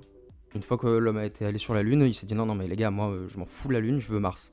Et du coup, la NASA a fait non, euh, mec, on préfère euh, faire une navette spatiale qui marche bien, un petit vaisseau qui peut retourner sur la Terre, donc euh, la fameuse navette spatiale. Et, euh, et du coup, lui, euh, ça lui plaisait pas, du coup, il s'est barré, il a quitté la NASA. Et il est redevenu euh, un peu plus obscur puisqu'il a participé à la création. Que t'allais dire il est redevenu nazi. Ouais, il est redevenu nazi. Et bien presque, parce qu'en fait, juste après, il a construit donc euh, un avion qui s'appelle le Addis Thunderbolt de, dans l'entreprise euh, Fairchild. Et en fait, c'est un, un des appareils, un des avions les plus destructeurs qui soit. C'est-à-dire qu'ils ont pris un énorme canon, ils ont construit un appareil autour, tu vois. Donc il est retombé un peu dans le vice euh, de la guerre. Ouais. Et euh, donc quand même, il- toute cette époque-là, il a sorti la guerre, il était euh, de nationalité américaine. hein. Il s'est fait convertir, tu vois. Et en 75, il reçoit la médaille d'honneur euh, euh, des États-Unis de sciences, tu vois. C'est comme si on lui avait décerné un prix Nobel, tu vois. Ouais, euh, Bon, il meurt très- deux ans après. étrange. Il meurt deux ans. Ouais, c'est assez euh, incroyable euh, d'avoir une double vie comme ça. euh. Et en plus de ça, il, il était très ami avec Walt Disney. Et il faisait des, des vidéos euh, où ils expliquaient aux enfants euh, la conquête spatiale. Qu'est-ce qu'on va faire, pourquoi, à quoi ça va ressembler. euh, comme Fred et Jamie. Et que Jamie soit nazi, quoi. Ouais. Tu vois. un passé un petit peu tendax. What? Ah. Et euh, du coup, pour cette deuxième partie, euh, Maintenant que Van Braun est derrière nous, euh, il voulait quand même, ce monsieur, conquérir la Lune et pourquoi pas y implanter en fait. Lui, son délire, c'était vraiment d'aller s'implanter dans des nouveaux mondes. La Terre, ça l'avait gonflé, tu vois. Il voulait conquérir la Lune, Mars et y habiter, tu vois. Il voulait pas juste rendre visite, tu vois. Du coup, il s'est dit, bon, les gars, une fois qu'on sera là-bas, il va falloir nous falloir un petit truc pour se déplacer. Euh. Donc il a pensé à- d'abord à savoir comment se déplacer Ouais. plutôt que savoir comment habiter là-bas. Ah oui, tout à fait. euh, il voulait vraiment, euh, enfin voilà, euh, habiter d'un coup sur, le- Ouais. sur, sur la Lune, quoi.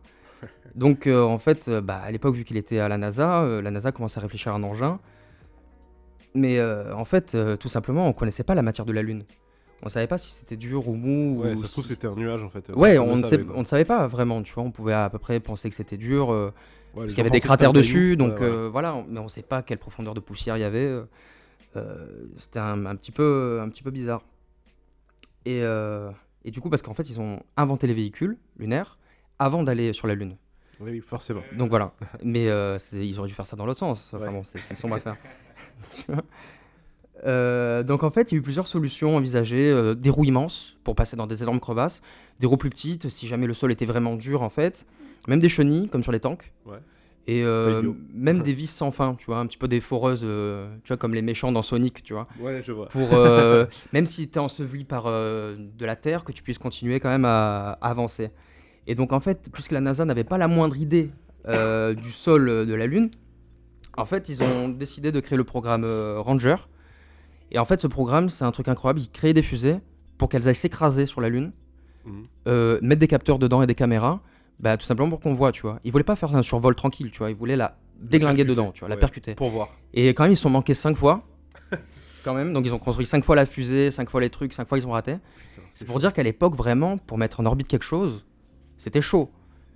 Et en fait, au bout de la sixième fois, ils ont réussi. Et c'était en 64. Et euh, donc, euh, les images des capteurs donc, dévoilent que la surface de la Lune est en fait euh, plutôt dure et qu'elle est recouverte d'une petite surface de, de poussière, tu vois. Euh, parce que les capteurs, euh, la, la fusée a vraiment rebondi un bon paquet de fois, tu vois. Les capteurs, ils, Ah ils oui, étaient ah, moi, aux extrêmes. C'était genre un, un, choc et puis c'est fini quoi. Ouais, non, Non, tu non, vois, ça euh, été, vraiment, euh, ça, pff, sur- ça, ça a vraiment euh, bombardé partout, tu vois. Punaise. Incroyable. Et donc, euh, Ils en étaient fait. tenaces, quand même. Ah ouais, ouais, mais incroyable, hein, six fois ils y vont encore. ah, je sais pas combien de milliards la, la Mais fusée. quand tu dis qu'ils se sont loupés, c'est-à-dire ils se sont loupés, genre ils l'ont loupé la lune. Ils rataient la sont Lune. passés à côté. Oui, Ah ouais. ah voilà. ouais. C'est vrai que bah, à l'époque, en fait, c'est dur parce que euh, la Terre tourne sur elle-même. Et puis sur, euh, une fois dans l'espace, on est dans un autre référentiel. Il faut arriver en orbite sur la Lune, prévoir son, prévoir déjà la vitesse de la fusée au kilomètre heure près, parce que sinon ça fausse tous les calculs et on n'a qu'une chance quoi. On peut pas se représenter une deuxième fois. Et, euh, et donc ouais, ils ont raté quand même pas mal de fois avant d'y arriver. Et la texture qui ressemblait le plus en fait, c'était les, déserts de sable qu'il y avait autour, enfin aux États-Unis, tu vois. Du coup, ils ont fait des essais là-bas. Et, euh, et voilà, dans les caillasses, euh, bon, euh, c'était pas. En fait, ils savaient pas trop non plus quelle gravité il y avait sur la Lune, tu vois. Donc comment ça pouvait réagir. Ah, ils avaient pas pu le calculer avec le premier choc. Bah en fait, euh, ils savaient ce que ça donnait en termes de chiffres, mais c'est dur de le simuler sur Terre, tu vois. Ah oui, bien sûr. C'est euh, un sixième, tu vois, à peu près, Ouais, la sûr. gravité de celle de la Terre. Un sixième et, et là-bas du coup c'est. Bah justement, ici c'est 1 et là-bas c'est un Ah oui, sixième. tu pardon, excuse-moi. oui, C'est une euh, fraction une de, la nôtre, quoi. Ouais. Parce qu'elle est six fois plus, plus petite, Oui. je présume. Et euh, la NASA, donc en fait, ils voulaient un véhicule où tu pouvais être euh, en slip dedans, tu vois. Ce que je veux dire, c'est qu'ils voulaient un véhicule pressurisé Ouais. euh, pour que tu sois bah, en ton combinaison spatiale, mais pas avec le masque ni des respirateurs, tu vois. Du coup, euh, en fait, ils voulaient vraiment explorer la Lune. C'est-à-dire qu'ils voulaient faire des, des- des périples de deux semaines, tu vois, trois semaines à bord du véhicule. Donc il fallait que ça soit pressurisé, qu'il y ait euh, des toilettes, de quoi dormir, de quoi s'alimenter, Putain, on dirait Tintin sur euh, Tintin. de l'oxygène. Oui, c'était vraiment la ça. BD Tintin objectif. Mais parce que euh, oui, c'est tout à fait ça, c'est parti de, de ce genre d'ambition, tu vois. Et, euh, et du coup, il y a des volontaires de la NASA qui sont laissés enfermés pendant 18 jours dans une petite pièce reproduisant euh, la cabine du, du rover. Et euh, ils disaient qu'ils sont rentrés, c'était potes, mais comme jamais, tu vois. Au bout du 18e jour, ils pouvaient plus se voir. Et voilà, et en fait, c'est toujours ça le problème, surtout pour la conquête martienne, c'est qu'on va envoyer des gens pendant peut-être euh, presque un an euh, de voyage, euh, rester un an avec les mêmes gars dans la même pièce. Ouais. C'est chaud. Et C'est pour Ouais. ça que la NASA, euh, en ce moment, elle, elle- elle agit plus sur les trucs euh, psychologiques et Ah comment oui. te mettre euh, Oui, dans oui, ces tout à fait, et, euh, parce que le facteur c'est- humain, c'est le. Ah oui, mais il y a des astronautes qui ont fait des simulations, d'ailleurs il n'y a pas longtemps, sur le flanc d'un volcan, où ils sont fait enfermer Ah un oui, truc comme, euh, il me semble, presque 6 mois, ou je ne sais plus combien non, de... c'était plus long, hein, c'était plus long un an, je crois. Ah oui, un an, un an pile poil Ok, donc pendant un an, euh, dans une petite équipe, et euh, donc ça simulait une base éventuellement martienne, quoi. Ça s'est bien passé, manifestement. Bon, il y a dû y avoir des tensions. Il y a- il y a euh. deux morts. Voilà. Dans- Comme dans toutes les colocations. euh, Voilà, ça se passe mal. Sûrement quelqu'un laissait des cheveux au fond du bac de douche. Ok. Euh, donc, Et donc, euh, donc en fait, il y a plein de constructeurs qui, euh, qui proposent des projets euh, de véhicules euh, lunaires. Et en fait, ils font tous 4 tonnes, tu vois. Sauf que euh, il faudrait en fait, pour lancer ça, qui fait 4 tonnes, il faudrait deux fusées Saturne 5, tu vois. En lancer une avec le rover et ensuite le rejoindre. Mais du coup, euh, comment on fait si l'un ou l'autre foire, tu vois? C'est ça qui est chaud, tu vois. Et puis même si t'arrives en haut, t'as tu, tu parles pour aller sur Mars, c'est ça Non, sur la Lune ici. Ah, là, c'était vraiment à l'époque euh, avant la conquête de la Lune. Et du coup, voilà, on va pas lancer deux fusées. Du coup, ils mettent de côté un petit peu la construction de- du rover. Tu vois, ils, ils sont pas chauds en fait de dépenser autant de milliards et autant de fusées pour emmener un engin euh, dans l'espace et sur la Lune. Et il y a quand même une société qui s'obstine, c'est la General Motors. Euh, dont, ça doit toujours exister. Ils ont acheté Opel euh, dans ces années-là, tu vois. Oui. Et donc en fait, ils veulent faire quand même un rover avec leur propre fond, avec le- leur, leur thune à eux, essayer de le construire, tu vois. Et donc à force d'insister, la NASA leur répond qu'en fait, la seule solution pour qu'ils acceptent, c'est que le, le rover euh, rentre dans la soute du module lunaire qui atterrit sur la Lune. Et sauf que cette soute, elle fait 1m50 par 1m50 par 1m50. C'est ultra petit. C'est euh, un peu plus grand que le coffre euh, d'un break, tu vois. Mhm. Donc, euh, bon, ok, les gars, ils bossent un mois, et un mois plus tard, ils créent une petite maquette à partir d'un jouet d'enfant. Et, euh, et tout comme le rover, euh, donc, qui sera définitif, il est pliable en fait. Euh, le siège se plie, les roues se plient, le châssis se plie. Tout, ça forme exactement le, tu vois, l'encadrement de la soute du, du, du module lunaire. Et euh, donc ils font rentrer euh, cette petite maquette télécommandée dans le bureau de Van Braun. Euh, le gars est en rendez-vous avec je sais plus quel ministre, il a raccroché direct. Il fait qu'est-ce que c'est, qu'est-ce qu'on a, qu'est-ce qu'on fait, tu vois. Et donc Van Braun est chaud. Et en fait, il aimerait lancer donc ce, rover vers Apollo 15. Donc, euh, et 11 n'a tout, tout- n'étant toujours pas pas parti, mais c'est juste que voilà, il s'est dit bon, on va se laisser quatre missions de marge euh, pour le pour lancer ça, quoi. Ouais. Oui, il se laisse un peu de marge au cas où parce qu'on n'est jamais à l'abri d'un accident. Et puis surtout, euh, déjà, est-ce que ça va pas foirer entre temps? Et surtout, euh, bah, va falloir de- du temps pour la faire, euh, cette petite sûr. machine, tu vois. C'est quand même une entreprise pharaonique, quoi. Et donc, la NASA fait un appel d'offres, et donc il y a Grumman et la General Motors qui, qui sont chauds pour le faire. Et Grumman, en fait, à l'époque, euh, enfin, c'était un constructeur d'avions, quoi, donc ils avaient la capacité de le faire. Euh, General Motors faisait plutôt des, véhicules. Bon, ils se tirent la bourre euh, sur tout, tu vois. Et en fait, euh, Grumman avait vraiment la supériorité sur leur système de roues. Leur roue était mieux. Voilà, ils s'embourbaient jamais, c'était nickel, c'était malin. Et du coup, en fait, ils semblaient être favoris, mais la General Motors a proposé ce, ce système de châssis pliable, nickel, tout va bien en bombe, tu vois. Et du coup, la NASA a préféré faire, faire ça. Et euh, Forcément. euh, forcément, euh, c'était nickel, voilà. Parce que Grumman, mis à part les roues, ils n'avaient pas grand-chose. Et donc, en juillet 69, Apollo 11 revient, donc avec les astronautes sains et saufs sur Terre. La General Motors fait ça trop cool, tu vois, mais en fait, eux, ils se disent waouh, mais en fait, ça est en train de se concrétiser. Euh, on n'a plus beaucoup de missions, on n'a que 17 mois pour la faire, euh, cette machine, tu vois. Et euh, avec tellement d'inconnus, c'est c'est compliqué, tu vois.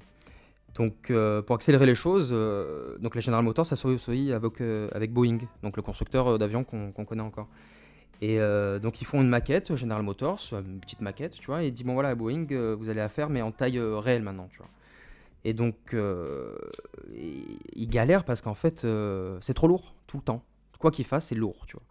Et euh, il fallait vraiment que ça soit léger parce que chaque kilogramme dans le module lunaire c'est de l'essence en plus. ouais, bien sûr. et du carburant, bah, plus t'en emportes, plus ça coûte cher, et plus ça coûte cher, bah moins. Et plus t'en emportes, plus c'est lourd, donc il en faut Voilà, plus. exactement. C'est Serpent qui, se mord la queue, c'est- c'était pas du tout leur truc, tu vois. Et donc, en plus de ça, sur Apollo 11, sans, sans le 7 Jeep, ils étaient déjà à, à court de carburant en arrivant sur la Lune, tu vois. Donc, ils avaient vraiment euh, pas le choix, il fallait faire un truc euh, super léger. Et euh, en fait, il fallait avoir une machine d'à peu près euh, 180 kg. Ah oui. Donc, c'est vraiment très très léger. C'est le prix d'une moto. Ouais. C'est le, le poids d'une le moto. poids d'une moto. ouais. Et, euh, et, et du coup, euh, en fait, euh, le deuxième problème, autre que le poids, c'était, ben, ok, on sait qu'il y a de la poussière, euh, mais Apollo 11, ils sont allés dessus, et la poussière s'accrochait partout sur leurs vêtements, c'était un truc horrible, la poussière de la Lune, tu vois. Genre, ça rentre, ça sort pas, tu vois. Du coup, ils se sont dit, euh, putain, mais on, on va galérer. euh, comment une roue peut réagir là-haut euh, Comment ça se passe Tu vois, du coup, ils se sont dit, bon, le caoutchouc, c'est mort. Parce que les températures extrêmes qui règnent sur la Lune, euh, donc Il va de s'effriter, le truc. il va s'effriter. hein. Donc c'est moins, 60 moins 75 degrés à plus 125. Donc il y a des écarts de température incroyables. Ah, plus 125. Ouais. ah ouais, Oh putain. Voilà, quand c'est- tu es en plein cagnard, c'est plus 125, tu vois. Donc le caoutchouc là-bas, c'est pas possible. et, euh, et surtout euh, que sur- si tu crèves là-haut, t'es comme un con quand même.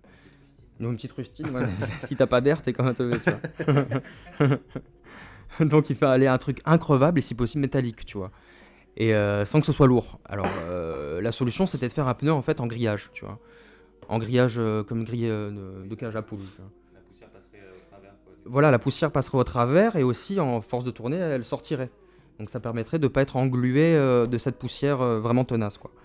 Et, et justement, ces, ces roues, ces pneus, en fait, chaque roue a un moteur propre, comme les nouvelles voitures euh, électriques qui ont un moteur à chaque roue. Et donc ça permet de faire des quatre roues motrices. Et euh, d'ailleurs, je pense que Tesla, etc., ont dû s'inspirer de, ce genre de choses. vois. Forcément, forcément. Voilà. C'est tout, tout est lié. Et d'ailleurs, euh, le monsieur de Tesla est passionné de conquête spatiale. Et d'ailleurs, c'est lui qui fait aussi euh, SpaceX. Ah, c'est le monsieur de Tesla. C'est le même, d'accord. Et de PayPal aussi, d'ailleurs, au petit passage. voilà, le gars a fait tout ce qui nous entoure depuis des, des années. Un, un génie, ouais. Et euh, du coup, les batteries, euh, comme sur la Tesla, c'est un problème. Et euh, du coup, ils ont mis les, te- les batteries sur le devant du, du rover. Et le truc, c'est que les batteries à moins 175 ou à plus 125, ça marche pas, tu vois. Ah oui, Il fallait euh, vraiment que, que ça soit contrôlé, euh, le, le- le- comment dire, le- la température des, des batteries, tu vois. Du coup, ce qu'ils ont fait, c'est que tout ce qui, tout ce qui doit être refroidi, donc les circuits électriques, euh, tout, ce qui, tout ce qui réfléchit et qui chauffe, ils ont glissé tout ça dans de la paraffine. C'est plus ou moins de la cire de bougie. Et en fait, euh, quand la température monte à l'intérieur de ces boîtiers, la paraffine euh, fond. Et c'est ce phénomène-là qui conserve une température stable. Et ainsi- dès qu'ils s'arrêtaient donc pour explorer un peu les lieux, ils ouvraient les capots de ces batteries pour laisser les batteries refroidir. Et dès qu'ils reprendraient le véhicule, ça reprendrait un cycle puisque la paraffine se serait de nouveau solidifiée. Comme de la cire de bougie, exactement.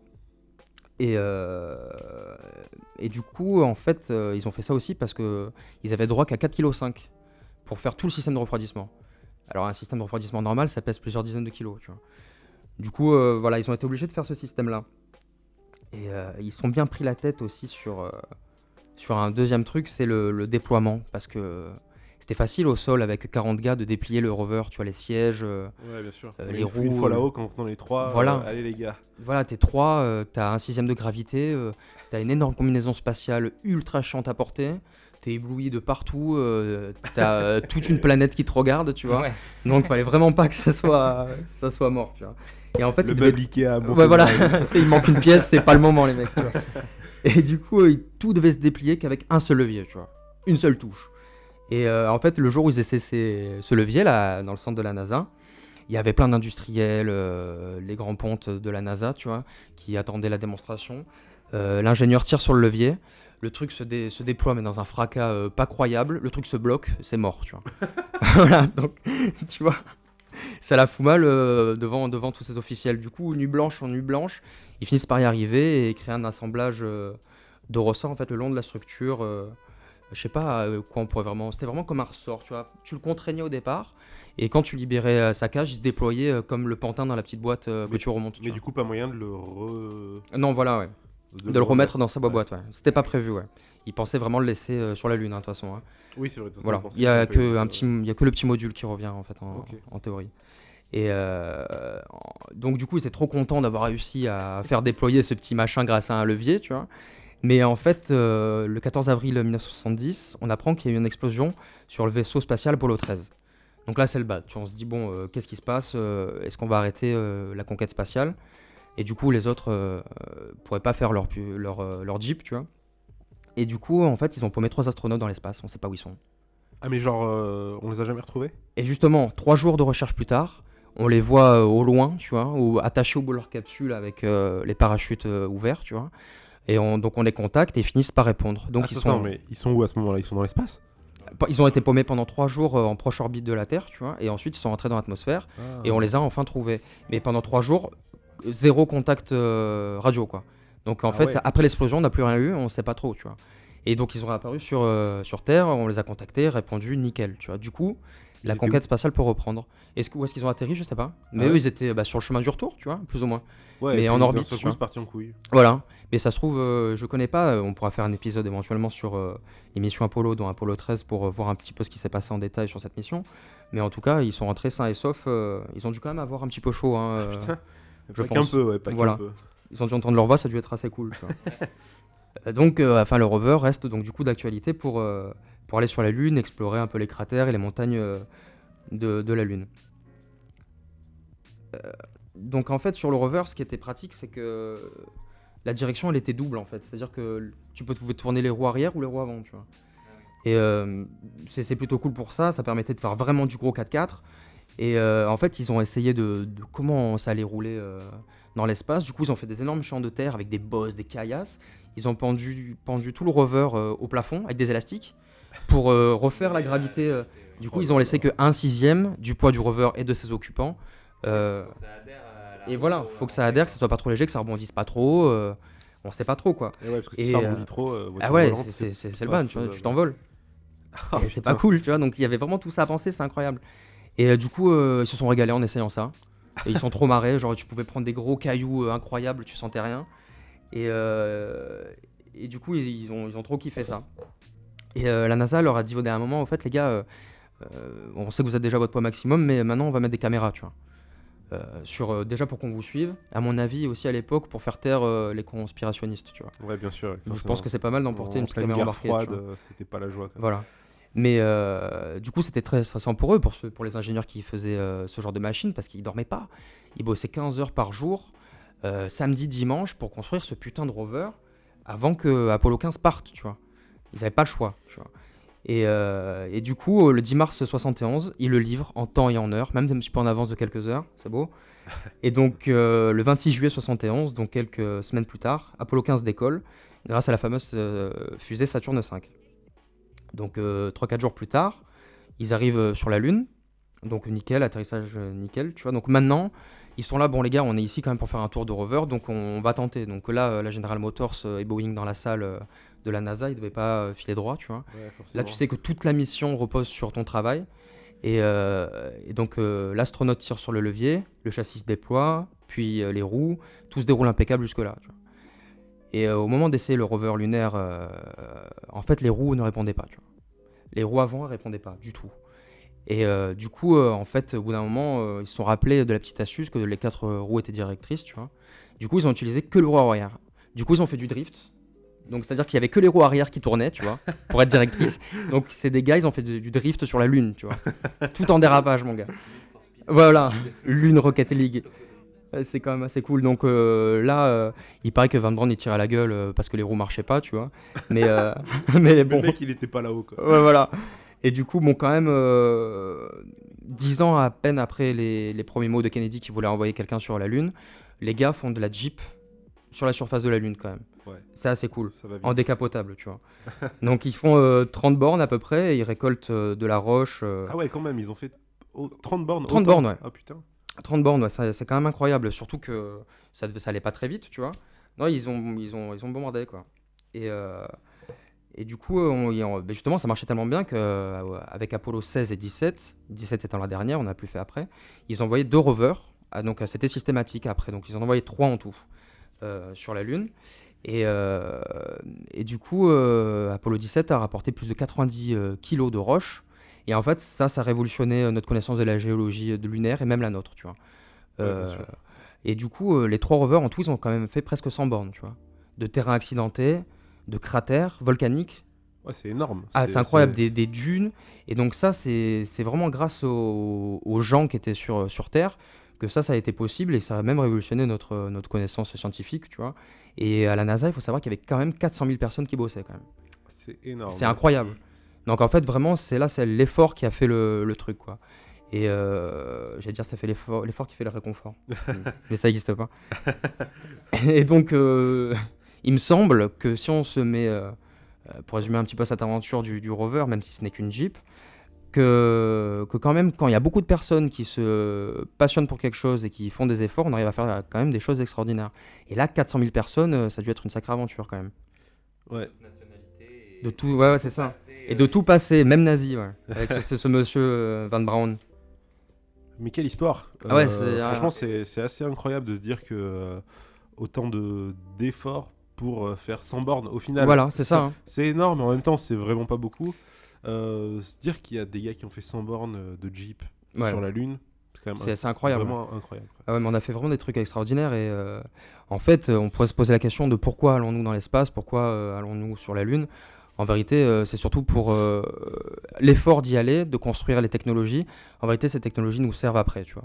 Je Et- suis sûr qu'il y a des technologies du rover qui te servent aujourd'hui dans ta Clio ou Rappelle-moi la, ou la rappelle-moi Tesla. la date euh, de cette. euh, de, de la, du rover sur ouais, la Lune. du rover sur la Et Lune. c'est 71, 71. donc deux ans après Apollo 11.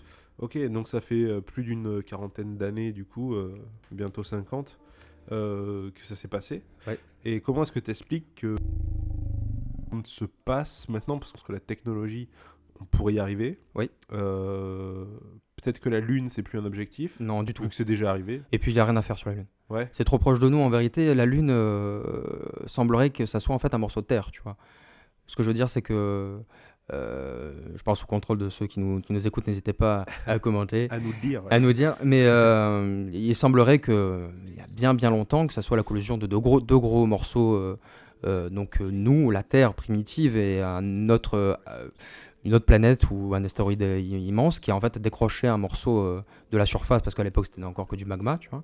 Et ça crée donc ces deux, deux, deux, deux- deux terres, quoi, euh, donc la Lune et, et nous. En vérité, on, nous sommes composés des, des mêmes éléments et c'est pas impossible qu'on fasse partie d'un même ensemble au départ, quoi. Ok, donc euh, 45 ans plus tard, euh, tu penses que c'est quoi du coup les objectifs maintenant? Mars? Mars Oui, c'est tout à fait Mars. En vérité, voilà, euh, toutes les technologies qui ont été utilisées pour Apollo 11 et les autres missions Apollo, on les a maintenant chez nous.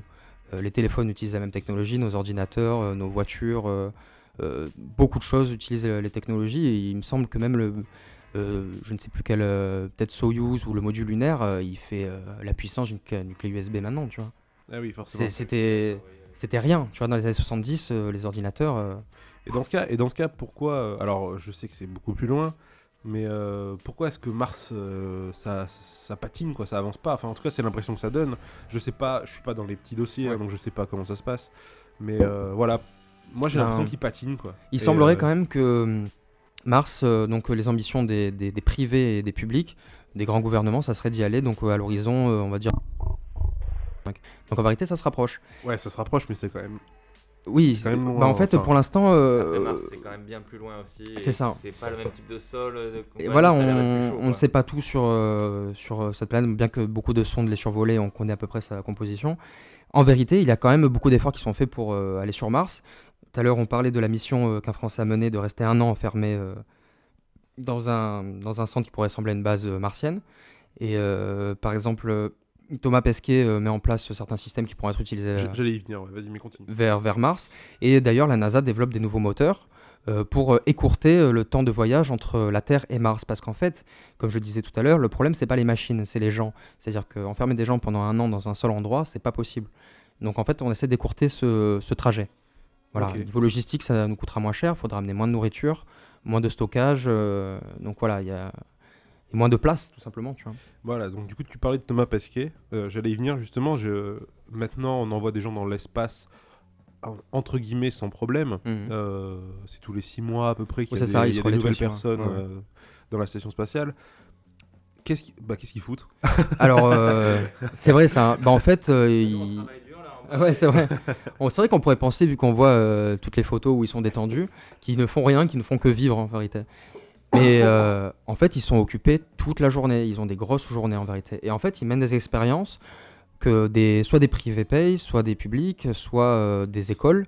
Et en fait, c'est un petit peu surtout. euh, Thomas Pesquet, je ne connais pas exactement ses, missions. Il me semble quand même il essaie de faire pousser, ça a déjà été fait auparavant, mais une certaine race de plantes, mais en impesanteur pour voir, mais en fait, euh, quand une plante ne sait pas où est haut ou où est le bas, comment ça marche. tu vois. Ouais, bien sûr. Euh, ils ont déjà fait auparavant, donc ça c'est des missions bien précédentes, même ça a dû commencer euh, au début de la station internationale, de faire tout simplement naître des, des animaux dans le dans l'impesanteur. tu vois.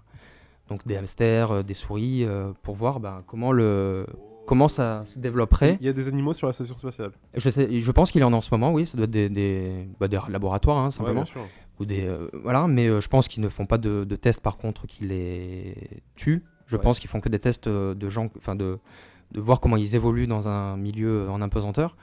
Et euh, je ne connais pas le résultat de ces, de ces choses, mais ça doit être intéressant de se renseigner sur ça. Tu vois. Il a aussi participé, bon lui il les a que lancés, c'est s'appelle des, des CubeSats, c'est des petits satellites euh, qui doivent être chinois ou, ou japonais, je, je ne sais pas. Et en fait, euh, c'est des, des satellites qui visent à, à communiquer. Ils sont tout petits, hein, ça fait, euh, c'est gros comme un, comme un petit drone, un gros ballon de basket, on va dire. Et en fait, ils, ils se dé- ils se- Petit problème technique apparemment. On est reparti sur, sur les CubeSats. Voilà, là donc du coup, bon, c'est pas Pascal qui les a inventés, hein, mais donc euh, lui, il s'occupe de les mettre euh, à l'extérieur et de voir un petit peu comment ça se, passe. Donc c'est des, petits cubes, euh, des petits satellites qui fonctionnent en, synchrone, donc ils s'éloignent un petit peu et donc ils se déplacent les uns avec les autres. C'est pour faire une espèce de maillage, tu vois, de, satellites, tu vois, et voir ce que ça pourrait donner, comment ils se déplacent. Euh, ça c'est intéressant. Et il me semble que d'ailleurs, donc maintenant il y a, il n'y avait plus que les Russes qui envoyaient des gens dans l'espace puisque la, navette spatiale américaine s'est arrêtée il y a quelques années, 5-6 ans. Et euh, maintenant, il n'y a que les Russes avec la capsule Soyuz qui envoient des, des gens dans l'espace. euh, et maintenant, il y a SpaceX qui envoie des petits modules. Euh, pour l'instant, c'est pas habité, c'est juste des vivres. Mais donc SpaceX, c'est la fusée qui revient toute seule à son, à son point de départ. Et ça, c'est quand même extraordinaire. Et c'est Thomas Pesquet qui s'est occupé de récupérer ce module euh, de- depuis l'ISS.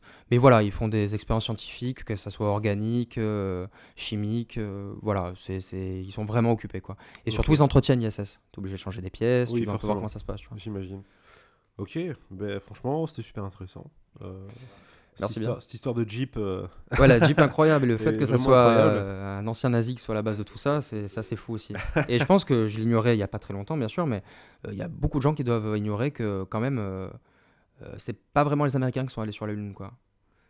Si on considère qu'il a œuvré euh, plutôt pour le nazisme que pour... euh, Voilà, en fait, on ne sait pas qui est vraiment ce monsieur Bah, Van Braun. si, Il a fait autant de mal que de mauvais. Il a fini par retomber dans le mal, alors qui sait, on ne sait pas. Après, après, il a participé, mais il n'est pas le seul maillon euh, de la chaîne, parce qu'il y a énormément de personnes qui ont bossé là-dessus. Donc c'est un projet collectif, Bien sûr, oui. Non, c'était son ambition, du moins, voilà, qui était... euh, c'était son ambition. Voilà, c'était son ambition, on peut le dire. ouais. et il a pris, euh, il a Et de Kennedy, mais voilà, pour, euh, Kennedy sans lui n'aurait pas pu le faire, je pense. Ok, et ben merci beaucoup. Euh, tu nous avais préparé un petit morceau toi aussi. Ouais, alors c'est un petit morceau euh, donc, du groupe The Animals. Donc c'est Ouais. The House of Rising Sun. Ouais. Et c'est une... donc c'est un morceau qui est contemporain de, donc, de la conquête spatiale. Ça s'est un peu passé dans les années, quand je vous contais l'histoire de la Jeep, c'est sûrement ce qu'ils écoutaient à, à la radio.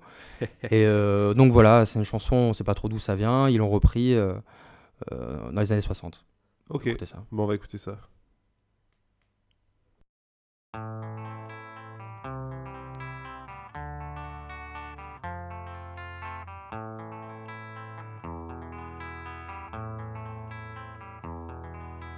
There is a house in New Orleans. They call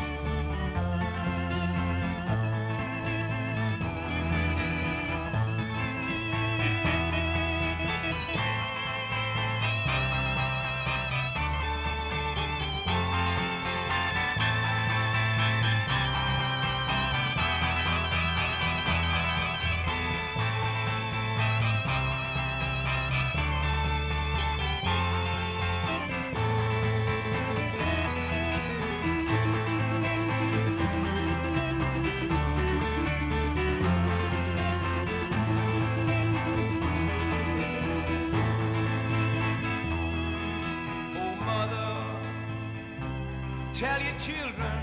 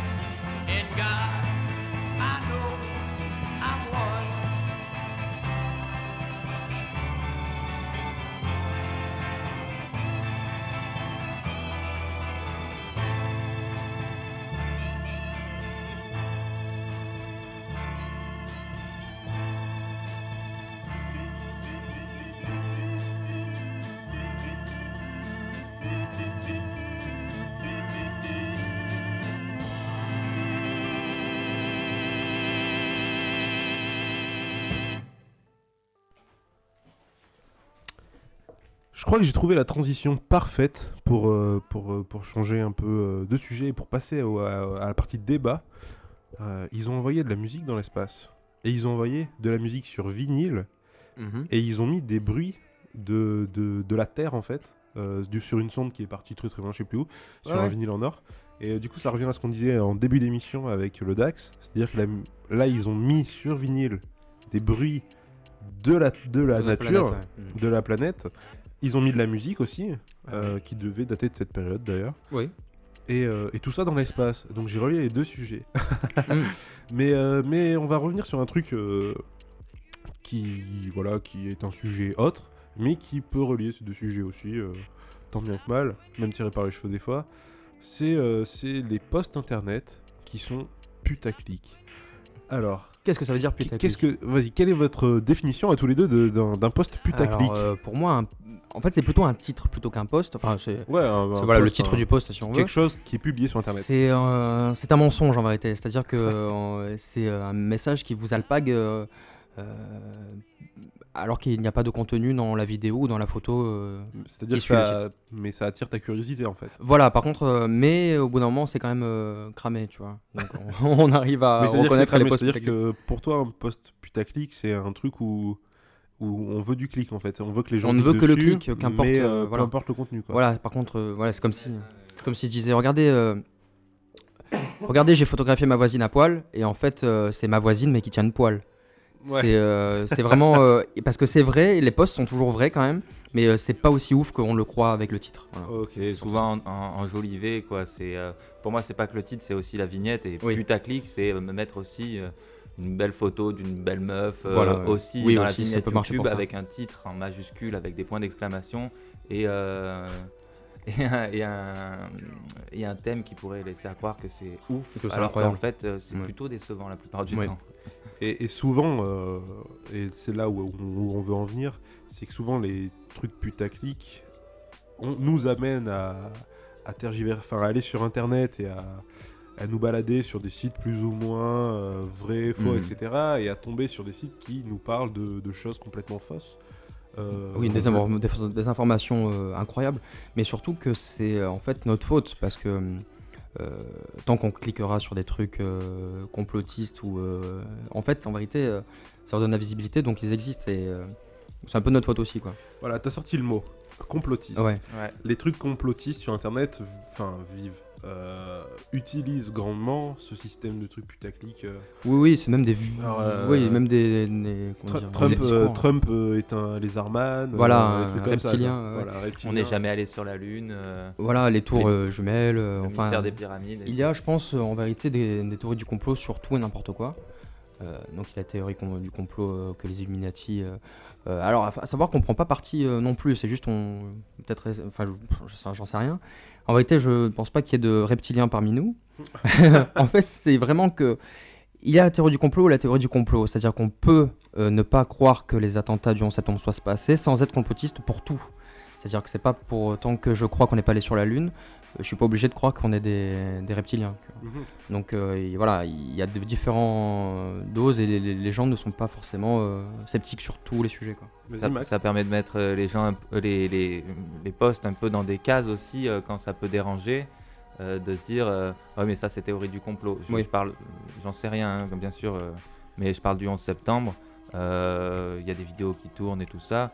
On pourrait se dire, euh, ça n'a pas existé. Euh, mais c'est facile aussi de mettre des choses dans, dans Dans le ces, dans cases-là et donc de décrédibiliser en mettant euh, ne pas croire euh, le, au 11 septembre comme tu disais avec euh, dans le même panier que les reptiliens. Oui, oui, oui, c'est vrai. Mm. Le fait d'en faire un tout, ça peut dé- décrédibiliser, même s'il y a un sujet sérieux parmi tout ça. C'est ce que dit Vald dans son petit interview. Oh, tout à fait, où il dit que quoi, il serait éventuellement sceptique pour les, les attentats, mais qui en même temps, c'est pas pour autant qu'il croyait que qu'il y avait des reptiliens parmi nous, un truc comme ça. Ouais, donc c'est pas parce qu'on on, on pense que certaines théories du complot sont vraies Voilà. que d'autres sont toutes, Voilà, toutes sont vraies quoi. Ouais. Mais tout est mis dans un même panier quand même. Ouais, tout est mis dans le même panier. Et donc tout ça, souvent, on arrive à attirer les gens grâce à des articles euh, qui font, euh, Voilà. qui attirent, qui, qui attirent notre curiosité en tout cas. Enfin, quand on nous dit que euh, tel ou tel truc sont complètement faux ou qu'on a des preuves que Barack Obama Oui, voilà. est un reptilien, etc., etc. Ça, ça nous attire et on peut tomber dedans. Mais en plus, c'est très facile parce qu'il y a des chaînes euh, presque sérieuses comme euh, RMC Découverte euh, qui font des programmes euh, Oui, c'est vrai. Tourner euh. Par exemple, euh, oui, regardez, les ovnis sont venus sur Terre il y a plus de 2 millions, on a les preuves. En réalité, c'est très très putaclic. Comme, euh, et donc, même RMC Découverte font des documentaires exceptionnels et ils font quand même ça aussi, tu vois. Donc, euh, c'est arrivé aussi sur euh, les, les grandes chaînes, quoi. Oui, c'est sûr, mais bah, au-delà d'Internet, effectivement, je Ah pense oui. que. Mais ça, après, c'est du euh, infotainment, un truc comme ça, je plus comment Ouais. dit. Avec en Des plus le rhume, c'est compliqué. Ah Mais, ouais. euh, mais en gros, euh, la télé, enfin, je veux pas les excuser, mais euh, en gros, la télé, ils utilisent. Enfin, ils parlent de ça pour faire de la vue. Mais, Alors, c'est le même principe que le truc Internet hein, ouais. Mais euh, c'est de la télé, ils sont là pour faire du, de la maille, quoi. Après, Oui, sur Internet sur un- aussi. Ouais. C'est sur YouTube euh, ou même sur des posts, euh, que ça soit Facebook ou quoi. où Le nombre de clics euh, générés euh, alimente forcément euh, quelqu'un en argent, tu vois. Mhm. Ap- Après, bizarrement, le fait que ça soit euh, su- sur Internet et donc qu'il y ait de plus en plus de contenu et de gens qui exposent leur, euh, un peu leurs théories et euh, leurs trucs un peu putaclic, euh, donc il y a de plus en plus de ces choses-là.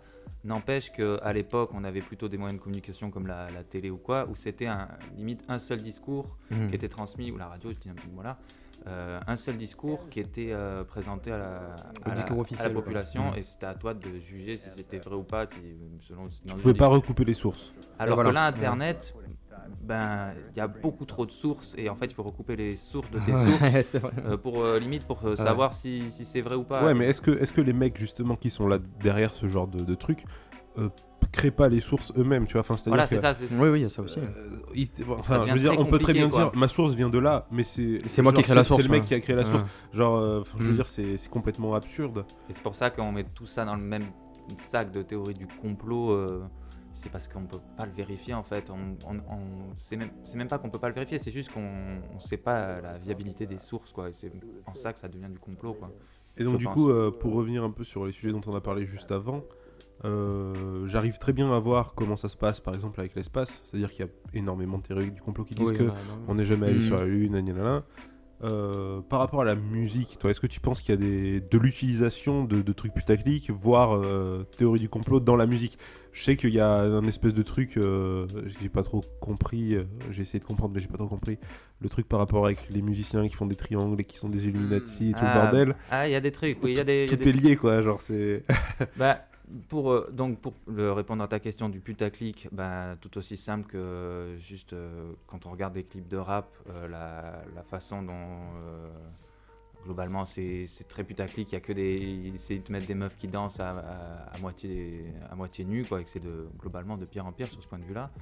Euh, putaclic dans ce sens-là, ou putaclic dans le style, euh, on va te mettre, euh, pour revenir sur le vocodeur, limite, on va te mettre quelqu'un qui va dire n'importe quoi, mais avec le même effet que PNL qui marche vachement bien en ce moment. Ben pour moi, ça, un- on peut dire que c'est limite putaclic. Ouais. Mhm. Parce que ça colle à un style. Ah, Ouais. je connais ce style-là, j'aime. Genre Et les mecs pompent un style Voilà. et le pompent tellement que. euh, Enfin, limite, c'est une caricature, Hmm. mais pourtant ça fonctionne. Bah, The Animals, euh, que tu as, fait écouter, euh, voilà, j'imagine bien que c'est un groupe de blancs qui ont repris tous les standards du blues noir, comme Ouais. ça s'est fait euh, pendant ouais. toute la toute la- l'époque musicale de cette Ouais. période-là. quoi. Et euh, pour les théories du complot, il y a un morceau euh, connu de Led Zeppelin, euh, Stairway to Heaven, Ah, oui, j'ai cru entendre des choses par Voilà, rapport à ça. quand Vas-y, mais passe- dis- dis-nous en plus. Euh, il doit y avoir des vidéos sur internet, vous trouvez facilement en reverse. Quoi. Et quand on passe en reverse le, le morceau, un autre, euh, un autre euh, discours se, se dégage, un truc sataniste euh, Ah oui, et compagnie. Et euh, c'est ça sur des. C'est pas sur euh, un mot ou deux, c'est vraiment sur des strophes entières. Donc c'est euh, c'est assez rigolo. Pff, ça- à mon avis, c'est une coïncidence parce que quand on, en- on en- aussi, il faut savoir que quand on entend un truc en reverse, on entend un peu ce qu'on a envie d'entendre. Ce qui est écrit aussi. Mais euh, ouais, aussi. Mais euh, mais globalement, c'est vrai qu'il y, a des- il y a des mots qui ressortent, qui sortent et qui sont assez fréquents. Je pense que c'est de la coïncidence. Oui, il y a des, il y a des trucs de, de complot dans la musique et euh, qu'il y en a qui surfent là-dessus aussi, quoi. Euh, Mais je pense aussi que les rappeurs, en fait, ils cherchent à faire partie de ça. Euh, tous les rappeurs qui font euh, le, le signe du triangle ou que mais tu vois tu des trucs comme ça. qu'ils veulent faire partir de ça, c'est-à-dire. Non, mais en fait, euh, ils, ils cherchent à. Tu crois, tu crois à la théorie du complot, ça? Non, non, du tout. Je pense que enfin, ils veulent faire partie du truc Illuminati en fait. Euh, ils estiment que faire qu'être Illuminati, c'est être swagué, donc. euh, Non, donc- mais sé- sérieusement ou premier degré ou Ouais, ouais, ouais. ou genre ils font ça parce qu'ils veulent rentrer dans le lot de on est des rappeurs connus qui font le signe quoi. Je pense Hmm, qu'ils surfent sur la, la, la, vibe, la vibe commerciale de, Genre, du, je du pense truc ouais. complot aussi. Je pense que ça les ça arrangerait que les gens pensent qu'ils sont Illuminati, tu vois. Ouais. Mais après, tout dépend de la façon dont on, dont on décrit le mot Illuminati. Mm. Illuminati, c'est des gens qui, qui, en fin de compte, dirigent le monde, euh, qui tirent les ficelles, euh, mais qu'on ne le sache pas. Et, euh, plein de gens disent que Kanye West, Rihanna sont des Illuminati. Ben, en fin de compte, selon comment on définit le mot, oui, ça en est, puisque en, en- Oui, c'est ouais. c'est quoi que tu entends toute la journée à la radio. De ce bourrage de crâne qui te dit consomme, Oui, mais euh, euh, consomme la drogue, sexe, drogue et rock'n'roll en gros, tu vois. Euh, ils font passer des messages inconsci- inconsciemment, donc si on pense qu'ils tirent les ficelles, oui, mais après, oui, après je sais pas, je, je m'y connais Mhm. pas du tout, mais euh, effectivement c'est des influenceurs. C'est Mhm. des gens qui influencent Voilà. les, les opinions, les etc etc parce qu'ils sont connus, ils ont une réputation etc etc. Mais euh, mais enfin quand on me parle d'Illuminati, je pense plutôt à une espèce, une espèce, une espèce avec des capuches, euh, voilà, ouais, mais voilà. mais euh, et qui effectivement tire des ficelles, c'est plus politique, c'est plus machin. Si on si on si on, si on fait un raccourci, on dit que euh, si un influenceur est un Illuminati, il y a, il y a 20 milliards d'Illuminati sur Instagram, quoi. Ouais, ouais, c'est ça. je sais pas si, voilà. Il y a très peu d'Illuminati qui amènent dans la bonne, euh, dans la bonne voie des choses et beaucoup plus d'Illuminati dans ce, dans, dans ce sens-là d'influenceurs euh, qui, euh, bah, qui jouent sur les, les pulsions de consommation, de, de, de meufs et de, trucs. euh, Du coup, Orienté, ils se sont euh, appropriés un truc, un truc, un truc un peu bizarre, quoi. Ouais. Bon, après, euh, il y, a- il y a des vidéos hein, sur internet. Euh, moi, j'ai pas regardé, mais on m'avait parlé d'un truc où, en gros, c'était Rihanna ou tous les plus grands artistes, bizarrement, avaient perdu un, un frère euh, ou une sœur très jeune ou un membre de leur famille très jeune. Et en fait, il y a carrément des théories du complot sur des artistes pour devenir illuminatistes, on va dire, Ah, qui devaient sacrifier de euh, famille, une vierge de leur famille, un- une personne vierge de leur famille. Oh, oui. Et il, y a, il y a vraiment des, vraiment des faits ou comment ça se passe? Euh, bah, je crois que dans, dans- dans cette vidéo-là, il montre des, il, il montre des gens. Ah oui, regardez la, la petite cousine par alliance de Rihanna, euh, bah, elle est morte bizarrement et tout Ah ouais, ça. Je-. Après, j'ai pas, vu l'émission, donc je sais, j'ai pas vu le truc sur YouTube, mais on m'en on m'en avait parlé et euh, Hmm. Oh ça, là ça là. laisse à rire quoi. Ouais, non, mais après, voilà, les gens vont dans un truc de fou. Enfin, j'ai vu des théories euh, dans ce genre, ce genre, Rasmo, Rasmo, Rasmo, Sur les l'air- genre, Ah, ouh, ah ouais, le truc, le truc, le truc, le truc de euh, Quet Quet qui serait euh, schizophrène et que tous les autres gamins en fait imaginent parce que Oh non son petit, son petit, son petit, de ça je sais pas quoi. machin donc les mecs vont loin et, et parlent de tout même d'air même d'air d'air Bah, c'est d'air c'est vrai que ça va- c'est ça aussi la, la merveille et le piège d'internet quoi. C'est que Ouais, c'est que c'est limité. ouais. de partout quoi. Et, et typiquement, j'ai regardé cette vidéo parce que j'étais attiré par un truc putaclic. Putaclic. Voilà. Genre, j'ai Ouais, vu, genre, euh, la théorie de Quet Quet des Razmoquettes, t'es là. Quoi? Ouais, t'as envie de cliquer. Moi, je clique cash, franchement, je réfléchis pas. J'étais là, mais, mais what? Et j'ai regardé, et euh, en plus, euh, bah tiens, en parlant de voix robot, robot c'est un truc genre Google, euh, tu sais, la, comment il s'appelle euh, Merde, les gens qui. Oxygène ou quoi? Non, tu sais, les, ceux qui font. euh, merde, les. J'ai perdu leur nom. Les anim. euh, merde. Oh, bordel. Anonymous, Anonymous. Ah, voilà. Oui. euh, la, voix- la voix là, genre la voix Oui, robotique, machin. oui, bah, c'est la oui, même oui. voix qui te dit Ouais, euh, couette, couette, en fait, euh, est schizo, machin. Putain, bordel. Et genre, pendant, pendant deux minutes, t'es là, Oh my god, j'ai regardé ça quand j'étais petit et je suis, je suis pas fou, c'est fou. Et ça t'a changé la vision de Razmoket ou pas? Pas du tout. J'étais pas assez Et fan. en fait, en sortant de la vidéo, je me suis dit, mais qu'est-ce que c'est que ce bordel, quoi? Et, et je pense qu'il y a des gens qui peuvent accrocher. Mais il y en a surtout, ouais. Il y en a, oui, oui, oui, cent- mais 100%. Mais euh, même, je pense qu'au quotidien, on peut en trouver hein, des gens euh, qui pensent qu'on n'est jamais allé sur la Lune. oui, qui... oui, je précise. Allez plein, voir euh, The. The Rugrats, c'est le nom en, en anglais, The Rugrats Theory. Et c'est la- c'est celle de c'est celle Rocket. de Quet, Quet, euh, euh, Rocket. Et il y a aussi euh, bah, pour la Lune euh, la, la chaîne Stardust Ouais. qui, euh, qui, voilà, qui re- remonte un peu sur la, la théorie du complot autour de La la chaîne YouTube euh, Stardust, c'est ça? Oui, Ok. pardon, oui. Qui, euh, qui va un peu euh, faire, faire fermer leur gueule à tous les complotistes quoi, en disant ben, Voilà, En il a vrai, fait une euh, vidéo vraiment pour. De, pour euh, Mais quels sont ses arguments, par exemple? Bah, en fait, il prend euh, une vidéo, euh, d'ailleurs, de RMC Découverte, il me semble, un truc comme ça. de euh, Discovery Channel. Du- de- ouais, Discovery Channel et euh, donc il euh, donc il lit un peu la vidéo et en fait à chaque fois que les pseudo-ingénieurs disent quelque chose à propos de la non conquête de la lune, ils trouvent l'argument contraire, tu vois.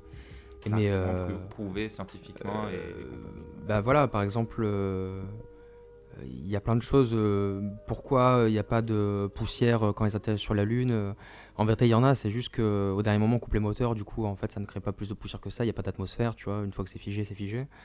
Euh, oui, pourquoi à la caméra, on voit deux fois le même plan euh, les ombres, les, les- voilà, le drapeau. Le drapeau et- qui flotte, mais en fait, euh, le Ouais, drapeau. les Tu vois, tu plantes le drapeau, on, on dirait qu'il flotte, mais en fait, c'est parce que, oui, en effet, on dirait qu'il flotte. Il, est, il y a une armature dedans dans le drapeau, quoi. Donc, Sinon, on se retrouverait, re- retrouverait con sur la Lune avec un drapeau euh, en berne. oui, j'avoue. Et il y a des explications un peu scientifiques, mais il y a aussi des explications juste de recoupement de sources et de. bah, c'est qui qui dit ça quoi Ah oui, c'est vrai. euh, quand, euh, euh, oui, donc monsieur, monsieur, monsieur X, ingénieur à la NASA de 74 à 86, euh, celui qui a développé les fusées. En fait, euh, le gars nous rappelle que ben, quand on cherche bien, il est, ben, il est charpentier. Quoi. Il est Le pas... gars, il est charpentier, il a, il a écrit un livre, c'est euh, comment bien réussir son pâté. Et, Ouais. et l'autre, c'est comment briller en société, tu vois. Ouais, voilà. Donc, Donc ça, voilà, c'est des gars qui sortaient des bouquins bien putaclic. euh, Et quasiment tous les gens de ce documentaire, c'est personne. Tu vois. Il y en a il était à la cantine de la NASA. Et encore, il était même pas là quand ils ont commencé le programme Apollo, tu vois. Donc vraiment, c'est possible de démonter ce genre de documentaire. Ok, Faut pas croire tout ce qui est écrit. sans déconner. C'est incroyable. Faut pas croire qu'est-ce qu'il y a sur Internet. Non, non, ouais, ça, on, le, on le savait. Ok, euh, bah c'est ouais, euh, je sais pas ce qu'on ce peut dire de plus. hein, De toute façon, euh, euh, avant, enfin, avant de juger, il me semble que c'est pas mal de. Oui, renseignez-vous. Vérifier, de euh, s'enseigner. voilà, renseignez-vous sur les, les sources qui émettent ce genre de, de, vid- de vidéos. Par exemple, il y avait un, un- un film entier sur le complot aussi de, de- de la Lune. Euh, le gars, il avait créé d'autres films de, science-fiction où il racontait n'importe quoi. euh, et d'un coup, ça sort comme un documentaire, mais en vérité, le gars, c'est un scénariste, tu vois. il- et il, il fait ce qu'il veut, tu vois. Donc, euh, faut bien recouper les informations, bien se renseigner. Pas hésiter à aller voir dans les musées ou dans quoi que ce soit. Pour euh, trouver euh, le contre-argument des, des théories du complot, surtout ce qui concerne l'espace. Et puis si on reste sur internet, il y a plein de youtubeurs euh, voilà, qui, qui- Qui en parle très bien. ouais. On parle de tout maintenant sur internet, sur YouTube surtout. Il y a tout le temps des tutos et des, des, des- ou des podcasts comme, comme euh, ce qu'on fait qui, qui permettent d'avoir plusieurs avis et de bah, discerner le vrai du faux. quoi. Hmm. Ok, eh bien écoutez, on va rester sur ces bons conseils. Euh, je pense que voilà, il faut faire gaffe, etc. Renseignez-vous, tout ça, tout ça. Euh, eh bien écoutez, on va achever ce premier épisode officiel suite au, au pilote de Dur de la Feuille. Euh, merci à vous deux euh, vous. Ouais, pour, euh, pour vos deux chroniques qui étaient vraiment cool. excellentes. J'ai appris plein de choses sur la musique et sur l'espace. Cool. J'espère que vous aussi, euh, Ouais, vous avez appris pas mal de choses. Et euh, merci à Dur de la Feuille pour euh, l'initiative qui est Ouais, très bonne idée. bien euh. cool de varier un peu tous les sujets. et, euh, Bah, on va essayer de parler d'un peu de tout. hein. On va essayer de parler d'un peu de tout. euh, et c'est pour ça que c'est intéressant d'avoir euh, des personnes différentes à chaque fois. Mais je pense que vous reviendrez de toute Cool. façon. Avec plaisir. On fera un petit roulement. Euh, bah, vous, si vous avez aimé, n'hésitez pas à nous le dire. euh, que ce soit directement sur SoundCloud ou euh, directement sur Facebook. N'hésitez pas à partager, etc. etc. Enfin, comme vous faites d'habitude. Euh, Dites-nous ce que vous en avez pensé, tout ça, tout ça. C'est maintenant à moi, ça va devenir une petite tradition, c'est maintenant à moi de mettre mon morceau de musique. Yes. Et, et donc j'ai choisi un, un- un- le dernier album de Annie El Khatib qui s'appelle Savage, Time, Savage Times. Pardon. J'ai le rhume, c'est très compliqué.